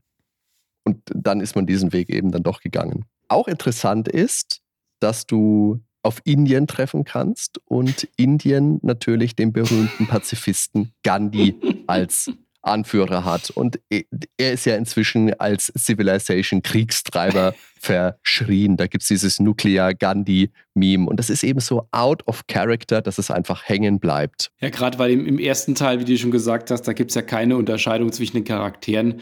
Und so ein Aztekenführer oder ein Genghis Khan, da erwartet man da nichts anderes. Ja. Aber bei Gandhi hat man doch so, den, man kennt ihn als Charakter und dann äh, denkt man sich, er reagiert anders, aber das tut er natürlich nicht. Der presst natürlich auch die neueste Kriegstechnologie aus dir raus. Und wenn du nicht das Schutzgeld zahlst, dann wird er dein komplettes Volk ausrotten. Das ist aber auch eine Entwicklung, die mir damals überhaupt nicht begegnet ist. Also dieses, dieses Meme, das habe ich schon mitbekommen, dass es das gibt oder dass es dann überall mal hieß in Foren, oh Gandhi, der ist der super Kriegstreiber in diesem Spiel, der greift dich mit viel höherer Wahrscheinlichkeit an als alle anderen. Das hast du früher nirgends gelesen. Das hast du früher nie gehört. Nie. Aber, aber war, ist, war, war das Meme tatsächlich basierend dann auf dem Original Civilization? Ich dachte immer, dass es auf dem Revolutions aus dem späteren dann basiert, weil dort war es wirklich so, dass gefühlt Gandhi ein Wahnsinnskriegstreiber war. Wobei bei Revolutions, da waren ja, da hatten ja quasi alle ein Messer zwischen den Zähnen, wenn man sich Diplomatie-Modus äh, begegnet hat. Civilization Revolution war ja darauf ausgelegt, dass es in Rekordzeit beendet sein kann. Das ist ja, ja die Konsolen und ich glaube, iOS gab es auch Versionen für. Ja. Habe ich auch mal gespielt, da kann ich dir jetzt nicht genau sagen, wie das, wie das war.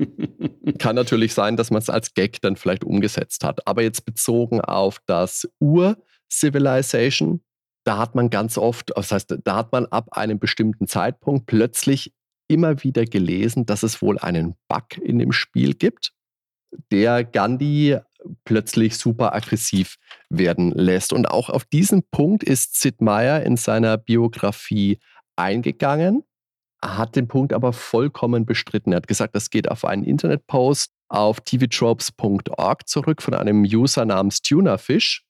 Und der ist aber erst ein paar Jahre später dann wirklich viral gegangen, im Juli 2012. Und wie gesagt, damals, als das Spiel selber aktuell war, hast du da nichts von vernommen, hast du nichts von gelesen, dass es das gäbe. Und das habe ich selber auch niemals so erlebt. Weil ich habe schon gesagt, mich greifen in alter Tradition immer alle in gleichem Maße an. Der Kampf ist insgesamt relativ simpel gehalten. Also die, die Einheiten, die haben einen Angriffs- und Verteidigungswert. Den kann man auch sehr transparent sehen, wenn man sie baut. Und wenn die nebeneinander stehen, dann können die sich einfach durch ja, aufeinanderziehen quasi angreifen, der da ja gerade dran ist. Es geht schräg oder auch diagonal, vertikal und horizontal. Und da kommt es dann einfach auch rein auf die Stärke an, wer von beiden dann gewinnt. Das heißt, es gibt Einheiten, die einen höheren Verteidigungswert haben, aber sehr schlecht im Angriff. Die kann man sich gerne in die, in die Städte reinsetzen als Verteidigungsmöglichkeit, wenn jemand angreift. Und dann ja auch mehrere. Und wenn man angreift, dann kann man sich auch Einheiten nehmen, muss man dann halt gut timen, die sehr stark im Angriff sind. Wenn man es günstig haben will, nimmt man eine, die ist zwar stark im Angriff, aber nicht so gut in der Verteidigung. Da sollte man den Kampf dann hinter sich haben, bevor man, äh, den, nachdem man, dass man den Gegner noch wirklich erledigt hat. Man kann stacken die Einheiten, also eigentlich nimmt ja alles immer jeweils ein Kästchen ein. Das ist ja wirklich das Viereckraster, auf dem wir da spielen. Also noch keine Hexfelder, sondern Vierecke. Haben wir vielleicht noch gar nicht gesagt. Aber die Einheiten zu stacken ist natürlich auch mit einem ziemlichen Risiko verbunden, weil der Stack immer von der Einheit mit dem größten Verteidigungswert dann auch verteidigt wird, aber alle auf dem einen Feld konzentrierten Einheiten dann auf einmal vernichtet werden, wenn die dem Angreifer unterliegen, also dieser eine. Außer in den Städten, da wirken die Einheiten dann auch wirklich einzeln. Also in Städten, mhm. Festungen, Luftstützpunkten. Also ich habe da, wo du gerade von, von Städten sprichst, habe eine lustige Erfahrung gemacht jetzt in meinem Testlauf dass ich dann gegen Ende des Spieles noch eine Stadt vernichten wollte. Ja, ich, ich habe auch mal Kriegstreiber gespielt. Und dann hat er wirklich die letzte verbleibende poplige Phalanx zwei von meinen Düsenjets vom Himmel geholt. Das war eine Geschichte, oder? Also hier den, den, keine Ahnung, der ist wahrscheinlich über Generationen hinweg dann besungen worden. Der Speerwerfer. keine Ahnung, was der geworfen hat. Es gab dann wohl auch einen einen Exploit, mit dem man diese Stacks ein bisschen ausnutzen konnte. Und zwar, wenn du einen eigenen Bomber auf deinen Stacks geparkt hast. Dadurch konnte der gesamte Stack nämlich nur noch von Jagdflugzeugen angegriffen werden, die dann allerdings gegen die verteidigungsstarken Landeinheiten und nicht gegen den Bomber kämpfen mussten. Das nennt sich wohl Super Stacks und ist meistens in Multiplayer-Spielen und in Wettbewerbsspielen verboten. Habe ich jetzt in der Recherche auch nur mitbekommen, dass es sowas gibt, Vogelwild, aber so viele Bomber hätte ich eh auch nie gebaut, dass ich das von meiner Erfahrung hätte berichten können. Wie schon gesagt, der Kampf findet auf der Karte direkt statt. Das heißt, es ist nicht wie zum Beispiel bei Pirates, dass es da so äh, separate Sequenzen gibt oder reingezoomt wird und dann irgendwelche Minispiele in Echtzeit laufen, sondern es findet alles auf der Weltkarte statt. Das macht dadurch einen sehr global strategischen Eindruck und fühlt sich einfach auch wirklich flott an im, im Spiel. Das sind keine sehr langen Kämpfe, sondern das geht flott von der Hand. Das ist angenehm, weil man ja irgendwann auch mit vielen Einheiten rumläuft. Aber das haben ja rundenbasierte Spiele auch klassisch eher nicht. Da gibt es Ausnahmen wie jetzt Master of Magic. Ich weiß nicht, wie, wie geht es dir so? Ist dir das lieber, das direkt auf der Karte auszufechten oder in einem separaten Modus? Hättest du jetzt nicht äh, vor dieser Frage direkt Master of Magic gesagt, dann, dann hätte ich jetzt gesagt, es ist mir lieber, wenn es einfach so ausgefochten wird. Aber Master of Magic ist halt ein unfassbar gutes Spiel. Das ist quasi Civilization meets Magic the, the Gathering und da werden die Kämpfe halt dann wirklich rundenbasiert mit den Einheiten ausgetragen. Ah, ein großartiges Spiel. Der Vorteil ist aber halt natürlich, bei Civilization geht es so einfach schneller. Und ja, es ist eh schon ein, ein langes Spiel, ein ausuferndes Spiel. Es profitiert schon davon, dass es nicht noch in viele Minispiele aufgespaltet ist. Ich denke, das hätte tatsächlich den Spielfluss zu sehr gestört in Civilization, ja. Dann nehmen die Kämpfe ja dann auch zu sehr überhand. Wie ist es bei dir? Also für dieses Spiel finde ich das ganz klar besser, wenn, äh, wenn das einfach flott von der Hand geht. Ich setze jetzt halt aber auch, wie gesagt, den Fokus weniger auf den Kampf ich mag das, wenn man das alles auf der Strategiekarte machen kann. Und es ist ja auch die Frage, was, was wäre dann der Modus? Den mhm. muss man ja auch, ist ja eine ganz andere Disziplin, dann, wenn man sowas sich anschaut heutzutage wie, wie Total War, wo es ja auch den Globalstrategie-Modus gibt und die Kämpfe dann aber in epischen Echtzeitschlachten stattfinden. Das sind ja zwei separate Spiele, wenn man so will. Das nimmt ja wahnsinnig Zeit in Anspruch. Und wenn man da eher Globalstrategie machen will, dann wird man ja auch da sagen, Computer, mach du das mal. Von daher dieses einfache Auswürfeln, das hat wiederum was Brettspielhaftes, aber das passt, finde ich, gut zum Setting von Civilization. Häufige Kritikpunkte, die angeführt werden, das äh, ist, ist Sid Meier später bei Colonization ja nochmal passiert, ist, dass vieles ausgeklammert wird an Themen. Es gibt keine Sklaverei, keine religiösen Kriege, wird auch nicht in dem Eintrag in der Civilopedia erwähnt zu den Pyramiden. Ich weiß nicht, wie hm. stehst du dazu, so dass so Themen ausgeklammert sind? Ja, schwierig. Also prinzipiell fällt natürlich auf, dass es fehlt, aber es sind eben auch sehr sensible Themen. Und da kann ich schon verstehen, dass man dann das versucht hat, ein bisschen vorsichtiger anzugehen, dass es komplett ausgeklammert ist. Wie gesagt, es fällt halt einfach auf, gerade bei den Pyramiden beispielsweise. Und in Colonization ist eh nochmal ein eigenes Thema. Ja, nicht einfach. Sagen wir es mal so. Wie siehst du das? Ich denke halt, das Spiel ist ja nicht dafür gemacht, dass es einem äh, moralische, ethische Entscheidungen darlegt. Also es ist ja nie so, dass man, weil man jetzt eine Militäreinheit baut, äh, transparent gemacht bekommt, dass vielleicht irgendwo Leute verhungern. Das ist ja alles viel zu nüchtern aufgemacht. Mhm.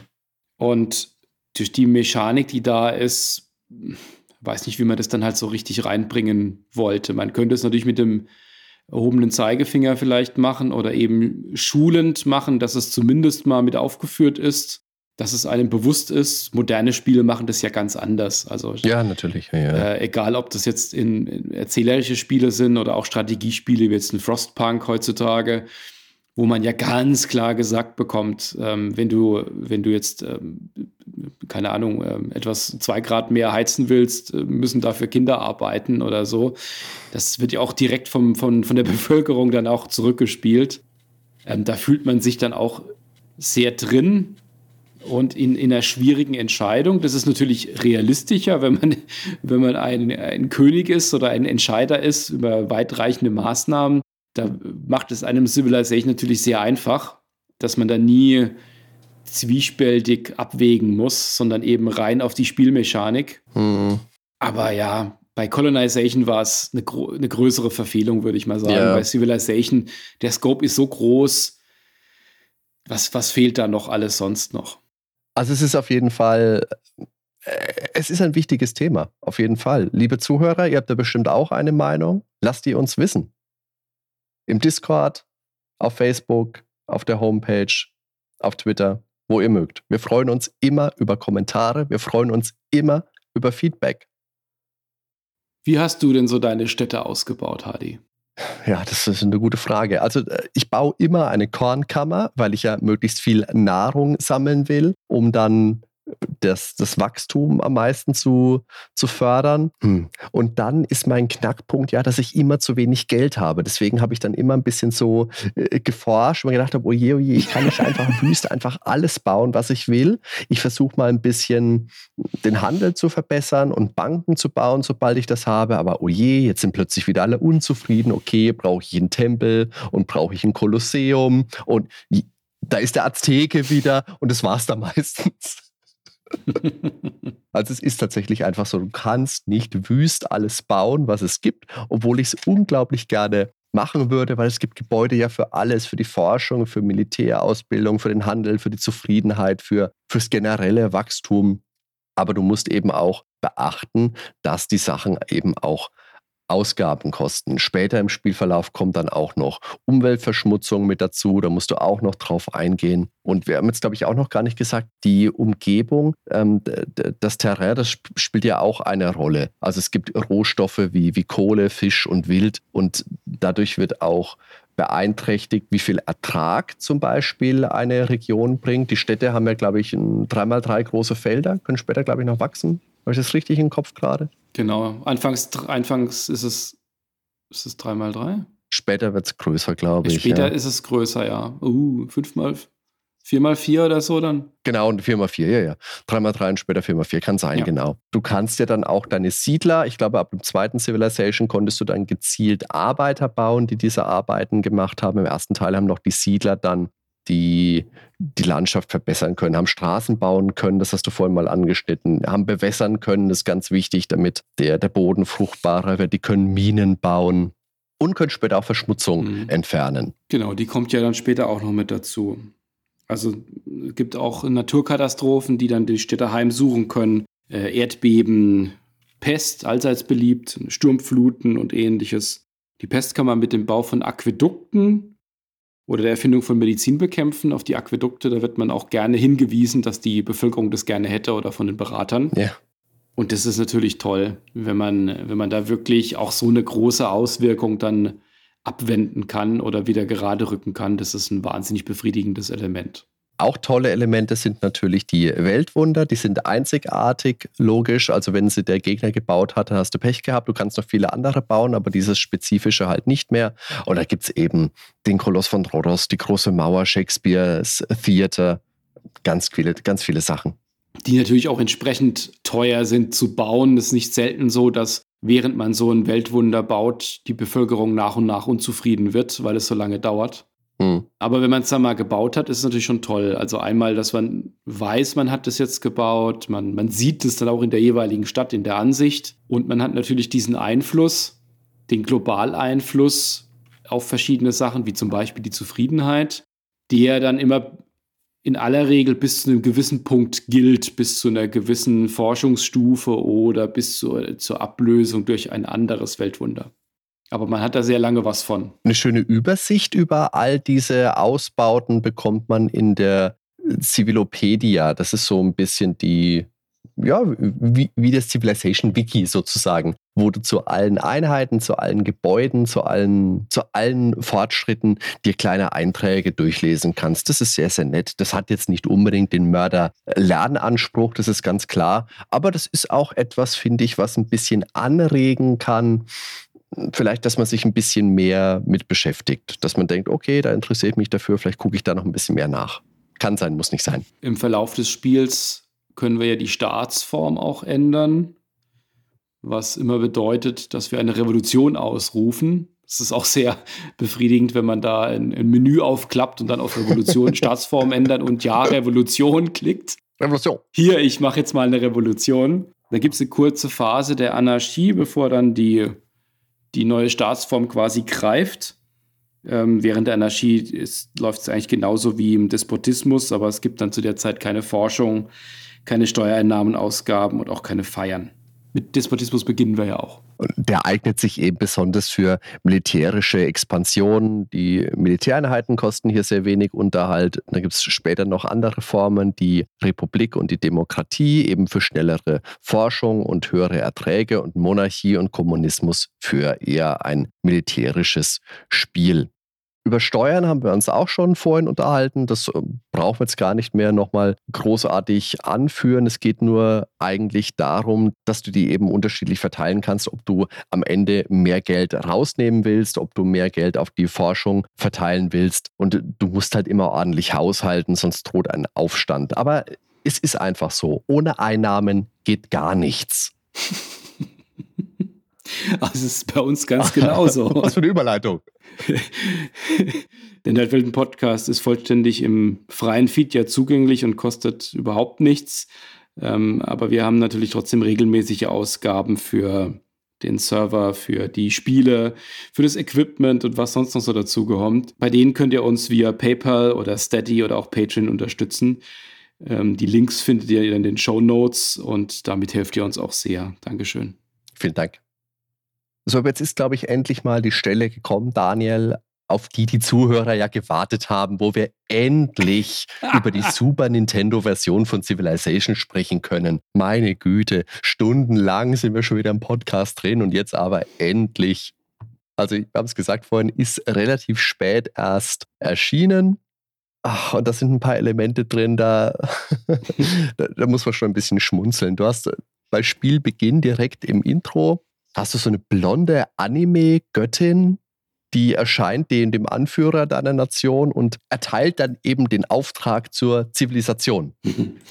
und lehrt Bewässerung, Straßenbau und Minenbau. Das, also ich weiß nicht, das wirkt so aufgesetzt, dass, oh, keine Ahnung, was sie sich da gedacht haben. Nett ist allerdings, in der Super Nintendo-Version beginnst du in der Regel immer mit zwei Einheiten. Mir ist jetzt, jetzt in meinen Testläufen immer passiert, dass ich zwei Siedler zu Beginn hatte. Die Zulus, auch eine Nation aus dem äh, Computerspiel, sind rausgeflogen. Dafür sind die Japaner mit reingekommen, weil, hey, japanische Konsole, da wollen wir auch die Japaner spielen können, ist klar. Die Zivilopedia ist rausgeflogen, zumindest in dem Maße, wie man sie aus dem PC kennt. Ein Vorteil ist allerdings, dass das wirklich mal ein Spiel ist, das die Super Nintendo Maus unterstützt. Da gab es ja gar nicht mal so viele. Kam allerdings auch nur in Japan und in den USA auf den Markt.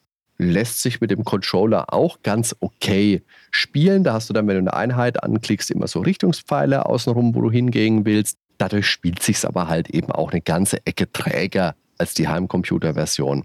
Optisch dagegen ist es ein bisschen ansprechender, orientiert sich eher ein bisschen an Colonization, also ist eine solide Umsetzung, würde ich mal sagen. Ich würde die Heimcomputer-Versionen immer vorziehen, aber für eine Konsolenversion, eine frühe Konsolenversion von Civilization ist das schon in Ordnung. Ja, der zweite Teil, der ja ähnlich populär ist wie der erste, zumindest mal so in, in, in, in meiner Welt, ähm, der hatte zwar Sid Meier immer noch im Namen, aber da war dann, äh, ja, das war dann eigentlich ein Brian Reynolds-Spiel. Auf der Packung in der Anleitung steht drin, äh, designed by Brian Reynolds, Douglas Caspin Kaufman und Jeff Briggs, wird aber weithin als Reynolds-Spiel anerkannt. Mhm. Der Sid Meier hat derweil an einem Musikspiel gearbeitet, das er ja schon, wie du vorhin zitiert hattest, hm. 82 in der Formula One Racing Anleitung als, als erstes Lebensziel ausgelobt hatte. CPU Bach oder CPU Bach wahrscheinlich dann. Oder Bach. Albi Bach.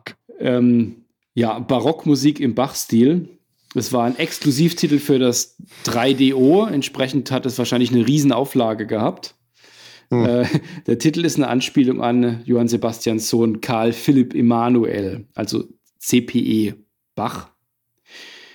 Ja, also sag mal 3DO, ähm, Titel über Barockmusik. Das, ja. kann, kann, kann, nur toll werden. Das kann. Schwierig, ja, schwierig. Ja, ja, ja. Also er hat sich halt einen Traum erfüllt. Ne? Ja, genau. Das, das, das sagen. Es ist toll, dass man sowas machen kann. Ganz toll. Ja. Ja, im, im, Großen und Ganzen kann man im zweiten Teil sagen, dass das Grundprinzip schon gleich blieb, wie später ja auch. Es wurde einfach ausdetailliert und verfeinert. Das, die Grafik war natürlich deutlich hübscher, das hatte eine ISO-3D-Ansicht. Es gab für die Kämpfe gab es dann äh, mehr Details mit Hitpoints und Fire, Firepower. Es wurden, es war dann in der Zeit ja auch schon Multimedia mit dabei. Das heißt, es gab Filmclips von den Beratern, die einen beraten haben. Ja. Ähm, ich meine, dass der Tech Tree auch noch mal kräftig erweitert war. Es kam damals noch er, ja. Fundamentalismus ja. mit dazu, Spione, Reputation und das war ein etwas komplexeres Spiel. Das hatte weniger dieses Brettspielhafte. Das ist eher wie ein modernes Strategiespiel, zumindest mal in der generellen Anmutung, weil es sich noch da noch mehr in die Details reingeht und auch mehr versucht, ein Computerspiel zu sein. Aber die Formel ist natürlich noch mal die gleiche. Ja, und der dritte Teil, der kam dann über Sid Meier's neue Firma, Firma Fireaxis draus. Ja, Bill Steely wollte Microprose damals nämlich gerne Richtung Arcade-Spiele lenken und Sid Meier aber nicht. Und deswegen hat er sich ausbezahlen lassen und wurde freier Mitarbeiter. Für ihn bedeutet das einfach, ja, mehr Freiheit. Er konnte so sich darauf konzentrieren, Spiele zu designen und eben nicht darauf, die Geschicke einer Firma zu leiten. Interessant ist, dass das ganz lange wohl überhaupt niemand mitbekommen hat. Muss ich auch sagen, Mitte der 90er so langsam auf Arcade zu wechseln. Mm, schon, ja. Hat es schon den richtigen Riecher, langsam das Schiff zu verlassen. Die späteren Civilization-Spiele sind natürlich ausgefleischter Du erkennst die Kernmechanik des allerersten aber immer noch wieder, auch wenn natürlich zusätzliche Einheiten, Forschungen, Siegbedingungen mit dazu gekommen sind. Kultur und Religion haben wir später dann auch an Bedeutung gewonnen. Aber Sid Meier selber, wie du gesagt hast, er steht zwar im Namen, aber letztendlich wirklich viel Input hat er bei Folgespielen gar nicht mehr gegeben. Mhm. Ja, und das war bei Colonization nicht groß anders. Das war damals, hieß es, dass, es, dass er da als Mentor äh, agiert hat und da auch Sachen freigegeben hat, aber er hat da nichts wirklich designt und gecodet. Hat man damals aber auch gar nicht so wahrgenommen. Wenn du da alte Tests hier anschaust, dann liest du überall Sid Meier's neuer Kracher, da da da, tralala. Ja, es war ein wirklicher Markenname einfach. Ja. Aber wir müssen noch über was anderes Besonderes sprechen. Hadi, wie findest du denn das Cover von Civilization 1? Das Cover von Civilization ist wunderschön. Ist wirklich ein ganz, ganz tolles Cover. Jetzt weiß ich gar nicht, wie beschreibt man denn sowas? Du hast die Silhouette einer Stadt, so als Papierschnitt. Sag mal Papierschnitt dazu. Ich habe doch keine Ahnung. Und drunter, zugrunde, liegt ein, ein, ein Sarkophag, eine äh, Ramses im Endeffekt, der von unten nach oben auf die Stadt blickt. Und das fasst, finde ich, das Spiel unglaublich gut zusammen so der, die Verbindung von Altertum und von dieser modernen Stadt. Und das Faszinierende daran ist, dass das Bild mit dem Spiel überhaupt gar nichts zu tun hat. das ist nämlich die Skyline der Stadt, die man da oben drauf sieht. Das ist Charlotte in North Carolina und der Pharao Ramses ist drunter, weil das gar nicht exklusiv für das Spiel entstanden ist sondern soweit ich jetzt recherchiert habe, ist das ein Promoposter einer Ramses-Ausstellung für das Minz Museum in Charlotte. Das war wohl eine Wanderausstellung und die war vom 1.10.88 bis zum 31.01.89. Also zeitlich passt das schon ungefähr in die Zeit. Tolles Bild, aber wie gesagt, ganz faszinierend und fast ein bisschen schockierend, dass es nicht extra für das Spiel designt wurde. Hat mich sehr überrascht. Ja, das haben sie schön zusammengeklaut. Aber es ist wirklich sehr stil, es ist sehr stilvoll, dadurch, dass es größtenteils einfarbig ist und man sowohl ja, das alte Ägypten drin hat, als auch eine, eine Skyline von einer Stadt. Das zeigt schon so diese, diesen ja? zeitlichen Verlauf. Und steht dann noch uh, Build an Empire to stand the test of time. Also das uh, ist schon eine Ansage. Ich habe mir jetzt auch noch mal die Skyline von äh, Charlotte angeschaut die hat sich ein kleines bisschen verändert, aber die viele Gebäude auf diesem Bild erkennst du wirklich wieder. Also wenn du es weißt, denkst du dir, oh ja, ich habe immer gedacht, es wäre einfach eine generische Stadt. Weniger generisch dagegen waren natürlich die zeitgenössischen Wertungen zu Civilization. Also die Powerplay, die hatte das ja getestet in der 1.92. An den Test kann ich mich auch noch sehr gut erinnern. Die Wertungskästen sind von mit Volker Weiz und mit äh, Michael Hengst bestückt. Einer von beiden ist heute bei der Ökotest, glaube ich, aktiv. Der andere bei uns, ja. bei uns im Podcast. Hin und wieder zumindest, ja. Genau.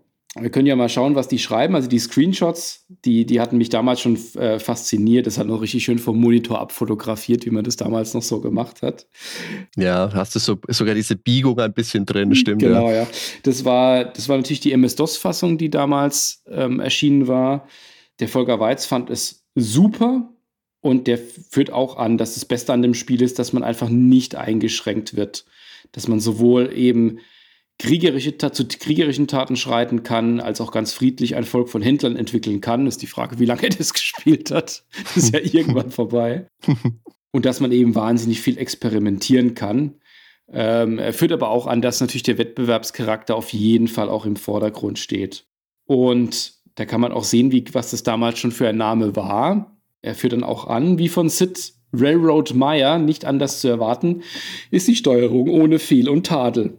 Er sagt auch, dass das Spielprinzip natürlich nicht neu ist und führt hier zwei Referenzen an, die wir ja auch schon genannt hatten. Einmal das Brettspiel Civilization und zum anderen Empire. Und er beschwert sich da noch etwas, dass er sich doch durchaus einen kleinen Hinweis in der Anleitung gewünscht hätte, wenn man da schon so kopiert. Aber er empfiehlt es für, für jeden. Da müssen wir mal mit ihm drüber reden. Der Michael Hengst findet das Spiel nur gut. Das ist natürlich dann Inter der, die interessante Variante. Er findet es auch eine genüssliche Mischung aus etwas Railroad Tycoon, einer Brise SimCity und einem Hauch Sim Earth und einem Schuss Command HQ. Man, man, mhm. man hört da, was gerade da noch angesagt war in den zwei, drei Jahren davor. Und er fand auch, dass das auch äh, für viele Wochen reicht, um seine Zeit zu füllen. Aber er führt einige Kleinigkeiten auf, die das Ganze etwas trügen. Zum einen fehlt für ihn der Zwei- und Mehrspieler-Modus, der unverständlicherweise völlig fehlt. Und dass das Spiel nach einigen Stunden dann auch unübersichtlich wird, dass man nicht so recht weiß, wo man gerade ist. Und über die Verwandtschaft zum gleichnamigen Brettspiel. Also die haben das dem Spiel damals wirklich übel genommen, dass es eine Kopie ist von einem Brettspiel und das nirgendwo steht. Das mit dem Zweispieler-Modus, gut, das ist jetzt vielleicht noch aus der Zeit raus gesehen. Ich meine, das ist halt stark als Einzelspieler-Modus angesetzt.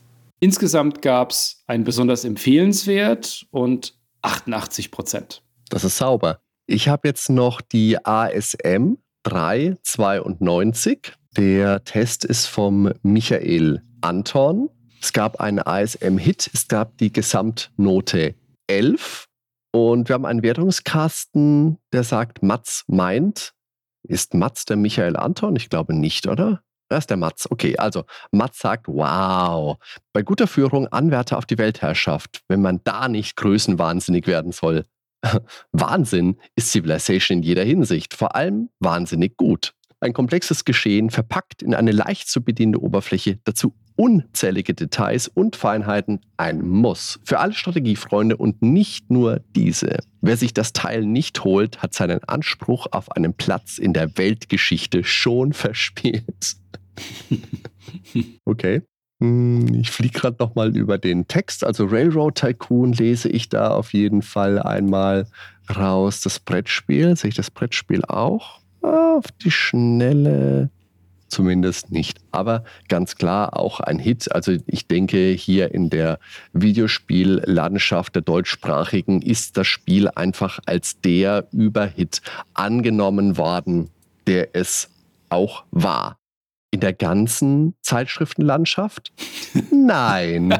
Ein kleines Heft hat sich widersetzt. Es ist ein, ein Heft, das ja in aller Regel immer sehr, sehr hohe Wertungen ausgesprochen hat.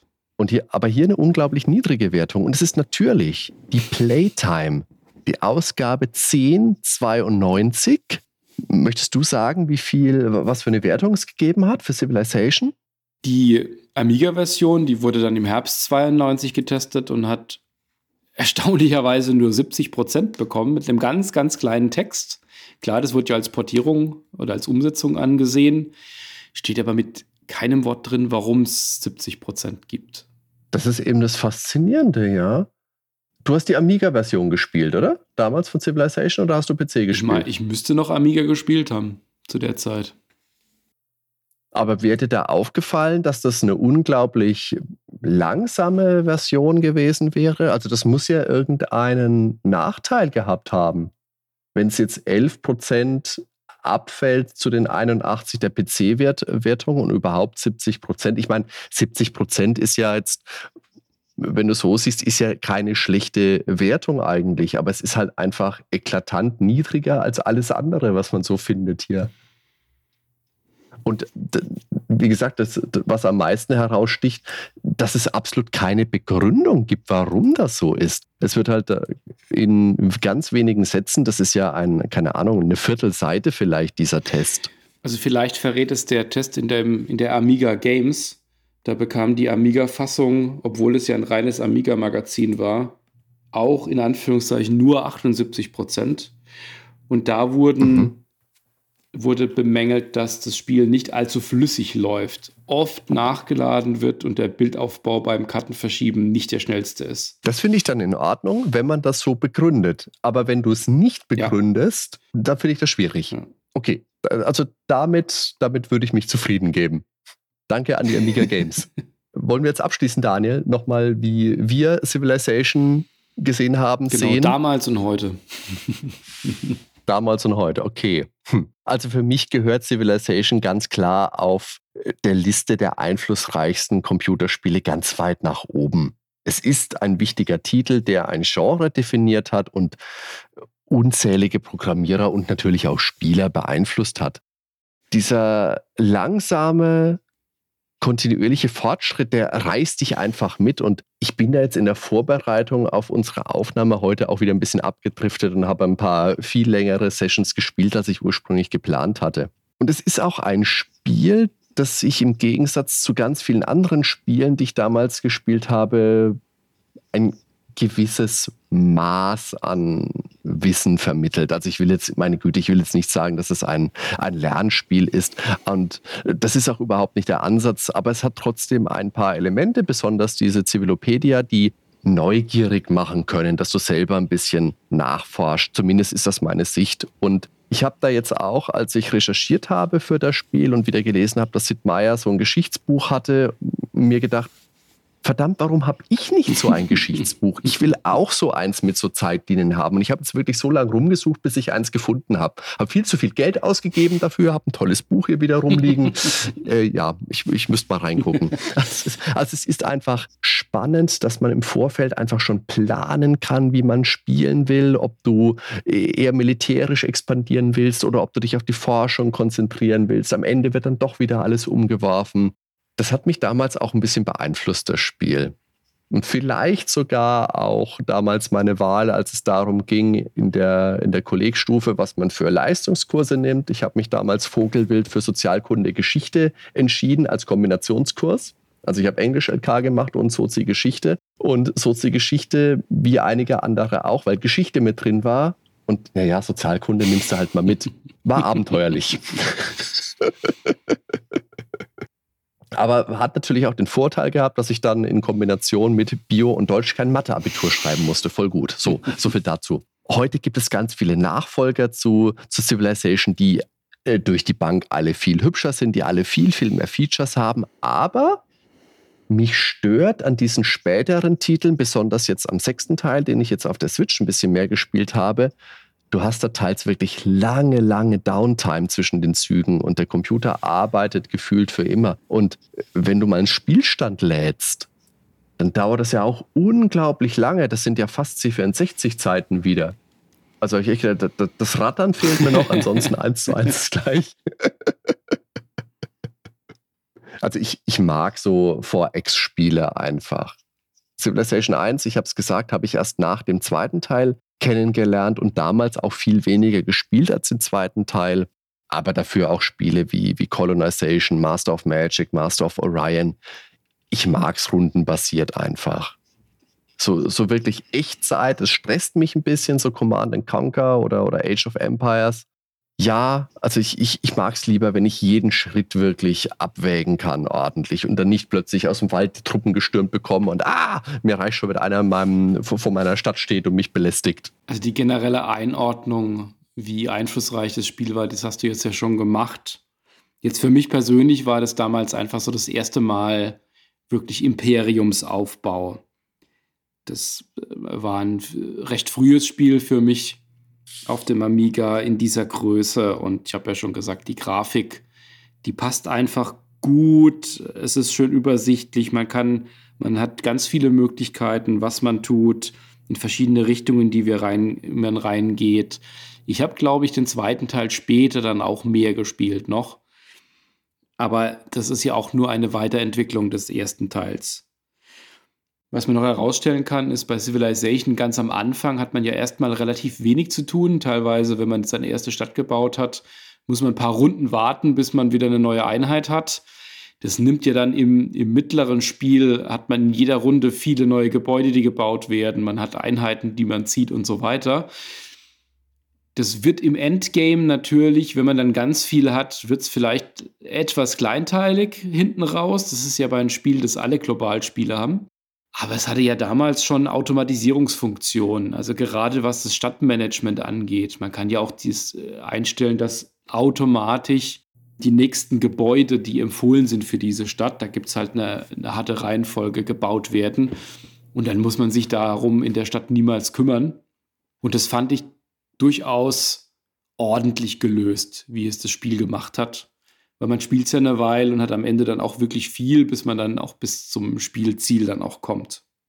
Was ich damals schon und heute noch viel mehr nervig finde, ist die sehr, sehr begrenzte und auch teils unlogisch anfühlende Diplomatie, äh, die heftige Kriegstreiberei, die es hm. gibt, weil man doch einfach äh, ein Imperium aufbauen will und sich nicht ständig da Scharmützel liefern will mit seinen, mit seinen Nachbarn. Ich hatte jetzt einige Abende wirklich noch mal einiges an Spaß mit dem Spiel. Ich habe es auch lange gespielt, aber es ist dann halt doch schon sehr Brettspielhaft. Es ist etwas mühsam. Was sagst du das denn so? Es ist sehr Brettspielhaft, als wäre es ein Nachteil, Daniel. Ja, ich, das, so ein, Brett, so ein Brettspiel, umgesetztes Brettspiel spiele ich an sich tatsächlich auch schon mal gern. Aber gerade wenn man sich mal überlegt, dass es dass es ja auch darum geht, dass man die Menschheitsgeschichte erzählt und dass es diese Entwicklung gibt. In moderneren Spielen hat man da schon eine leichte Rahmung drin mit einer gewissen Narration vielleicht und etwas mehr Details. Und natürlich durch das Brettspielhafte bekommt man eigene Geschichten erzählt. Also mit, mit den Zulus, die man hasst die einem immer wieder irgendwelche Einheiten rüberschicken, diese hm. eigenen Geschichten, die man schreibt. Das hat natürlich einen ganz eigenen Reiz, das ist schon klar. Aber es ist schon sehr pure Mechanik. Was natürlich im Spiel auffällt, und das fängt das Spiel nicht wirklich auf über den Tech-Tree, ist, wenn man äh, in eine gewisse Richtung verstärkt forscht und es nicht sehr ausgewogen macht, dass man irgendwann mal dann zu anderen Nationen ein extremes, krasses Missverhältnis hat, wie Militäreinheiten ausgestattet sind, zum mhm. Beispiel. Also, wir haben ja schon rausbekommen, wir haben einen ähnlichen Spielstil. Ich renne da halt dann immer noch im, keine Ahnung, 1800 mit Katapulten rum, während halt der Gegner mit, mit, mit, mit, schon im 17. Jahrhundert mit Panzern bei mir steht. Das, das, das fühlt sich natürlich dann nicht sehr realistisch an, aber es funktioniert dann trotzdem in dieser Annäherung im Spiel, wie man das seine eigene Welt da aufbaut. Ja, aber tatsächlich, das Spannende an dem Spiel sind für mich nicht die Kämpfe, sondern das, das Aufbauen, das Entdecken und nach und nach das Imperium hochziehen. Und wenn ich Kämpfe will, dann würde ich heute tatsächlich eher sowas wie ein Total War spielen, als jetzt in Civilization reinzugehen. Da habe ich dann auch viel mehr, möglich, viel mehr Möglichkeiten, das dann auch wiederum taktisch dann die Kämpfe umzusetzen. Aber es ist einfach ein sehr, sehr großes Spiel und man kann es tatsächlich erstaunlich gut heute noch spielen. Die Steuerung ist wunderbar gelöst. Dass man kann die ja. Einheiten mit, mit, also ich, Super Nintendo, war ja klar, dass es wieder eine Super Nintendo-Fassung gibt. Aber jetzt auf dem PC kann man das wunderbar mit, den, mit der Tastatur steuern. Maus funktioniert auch. Klar, das hat natürlich noch so ein bisschen Menüführung und so, aber so wahnsinnig häufig ins Menü muss man gar nicht rein, weil es für alles Kürzel gibt und es ist ja auch nicht wahnsinnig komplex. Das geht einem ganz schnell von der Hand. Und also ich zumindest mal war da sofort wieder drin. Ja, das geht mir auch so. Wenn ich mir jetzt wirklich Gedanken mache, würde ich Civilization jetzt generell nochmal spielen? Hm. Also wie du sagst, es ist auch heute noch sehr, sehr gut spielbar. Ich würde, wenn ich eine alte Civilization spielen würde, eher zu Civilization 2 greifen und wahrscheinlich noch eher zu Colonization. Ich glaube, das ist wirklich so mein, mein Lieblingsspiel aus der Zeit. Mhm. Äh, mit Master of Magic und Master of Orion vielleicht auch noch. Also alles äh, ganz, ganz tolle Spiele. Da machen wir bestimmt auch irgendwann mal was dazu. Aus der Zeit, wenn man kämpfen will, braucht man Warlords 2. Da müssen wir was zu machen. Ich weiß aber nicht, ob es das für ich weiß nicht, ob es das für Super Nintendo gibt. Das ist aber das Hauptkriterium. Es muss eine Super Nintendo-Version geben. Du weißt doch, ich kann, alles spiele ich das nicht. Ich spiele das nicht anders. Zeug da. Monkey Island habe ich auch nur gemacht, weil es Sega CD gab. So. Wahrscheinlich auf dem iPad in der, in der, äh, in der Neufassung. es ist aber wirklich ein Problem, Civilization 1, wenn du heute noch spielen willst, kriegst du vielleicht irgendwo mal auf Ebay. Weil so bei GOG oder bei Steam, da findest du das leider halt gar nicht. Alternativ gibt es dann Klone wie FreeCiv. Das ist aber ja. auch wieder eher an Civilization 2 orientiert. Also das pure, die pure Erfahrung mit dem ersten Teil bekommst du eigentlich nur, wenn du dir den original ersten Teil irgendwo gebraucht besorgst. Ansonsten wird es schwierig. Aber der Vorteil ist eben von diesem alten, von diesem puren Civilization, dass es dadurch auch zwar die Kernaspekte alle hat, vielleicht einiges noch nicht so ausgereift wie spätere, Dafür ist es aber viel, viel schneller spielbar. Das heißt nicht, dass es zügig beendet ist. Da sind wir uns einig. Du kannst da schon ein paar Abende locker mit verbringen. Aber da ich heute generell jetzt nicht mehr so die mega Zeit habe zum Spielen und einfach mal einen ganzen Tag vor der Kiste hocken kann, da spielt mir sowas einfach schon echt gut in die, in die Karten. Wenn schon ein langes Spiel, dann eher die, die kürzere Version davon. Ja, Hardy, ich würde sagen, wir haben noch tausend Sachen bestimmt vergessen, aber ich, ich bin eigentlich ganz zufrieden. Ich glaube, wir haben das Spiel doch jetzt ausreichend gewürdigt. Ja, ich, ich, ich schaue jetzt gerade mal auf die Laufzeit. Also wir haben jetzt wirklich auch lange über das Spiel gesprochen. Es hat, war, war aber auch spannend. Also mir hat es wieder viel Spaß gemacht. Ja, war schön, dann nochmal einzutauchen. Also ich habe das wirklich auch seit der Zeit damals überhaupt nicht mehr gespielt gehabt, weil ich eher den zwei, auch wie du sagst, den zweiten Teil hm über FreeSift dann immer mal wieder rausgeholt habe. Aber den ersten Teil, das war eine ganz interessante Mischung aus etwas wieder nach, nach Hause kommen in die vielen hundert Stunden, die ich damals investiert habe, aber gleichzeitig auch wirklich eine Reise weit zurück, weil es dann doch schon, schon viele Jahre auf dem Buckel hat. Also ich glaube wirklich, wenn wir dieses Projekt, wenn wir die Nordwelten nicht betreiben würden, dann weiß ich nicht, ob ich Civilization 1 überhaupt nochmal gespielt hätte, weil ich mir wahrscheinlich gedacht hätte, ja warum? Wenn, dann eher den zweiten Teil und ich habe ja alle anderen auch hier rumfliegen. Also von daher war das heute schon auch eine nette Möglichkeit, dieses Spiel nochmal noch mal anzugehen nach all den Jahren. Und das ist auch immer wieder schön, finde ich, dass man Spiele nochmal wieder zurückholt und sich nochmal damit auseinandersetzt, die wir sonst oder die ich, muss es ja, ich darf nicht immer verallgemeinern, habe ich gelernt, die ich sonst vielleicht nicht unbedingt nochmal gespielt hätte. Also da auch, da auch vielen Dank. Ebenso. Ich hätte das wahrscheinlich jetzt auch erstmal nicht wieder rausgekramt und dadurch, dass ich ja viel Spielerfahrung von damals noch hatte, ist immer spannend, wenn man dann ja, äh, 30 Jahre später mit einem ganz anderen Blick auf ein Spiel nochmal drauf schaut, als zu der Zeit, als man es gespielt hat. Ich war da ja auch noch angehender Jugendlicher, als ich das gespielt habe. Das ist auch, das ist eine Sache, da möchte ich jetzt nur ein bisschen leicht anteasern, weil wir haben uns jetzt schon überlegt, was wir als nächstes besprechen wollen. Auch vielleicht ein Spiel, wo es interessant ist, das mit vielen Jahren Abstand mal wieder äh, zu beleuchten, wo man sich damals halt gedacht hat, das ist wirklich das Maximum der Spielekunst und heute denkst du dir, ei, aber wir wollen nicht zu viel verraten. Liebe Zuhörer, lasst uns doch auch bitte wissen, was eure Erfahrungen sind mit der Civilization-Reihe was ihr heute so zum Gespräch denkt, was ihr für Meinungen habt. Wie gesagt, wir haben es jetzt ein paar Mal angeteasert. Lasst uns wissen im Nerdwelten Discord, auf unserer Facebook-Seite, auf Twitter, at nerdweltenpod und auf unserer wunderschönen Homepage www.nerdweltenpodcast.com. Und wir machen bestimmt auch demnächst mal wieder eine Hörerfragenfolge. Also wenn ihr Fragen habt, generell zum Podcast oder an uns, an den Ben, an den Daniel oder an mich, lasst uns wissen. Ja, dann sage ich vielen lieben Dank fürs Zuhören. Daniel, vielen lieben Dank für das Gespräch. Danke für das Gespräch, Hadi, und wir hören uns. Ciao zusammen. Bis zum nächsten Mal.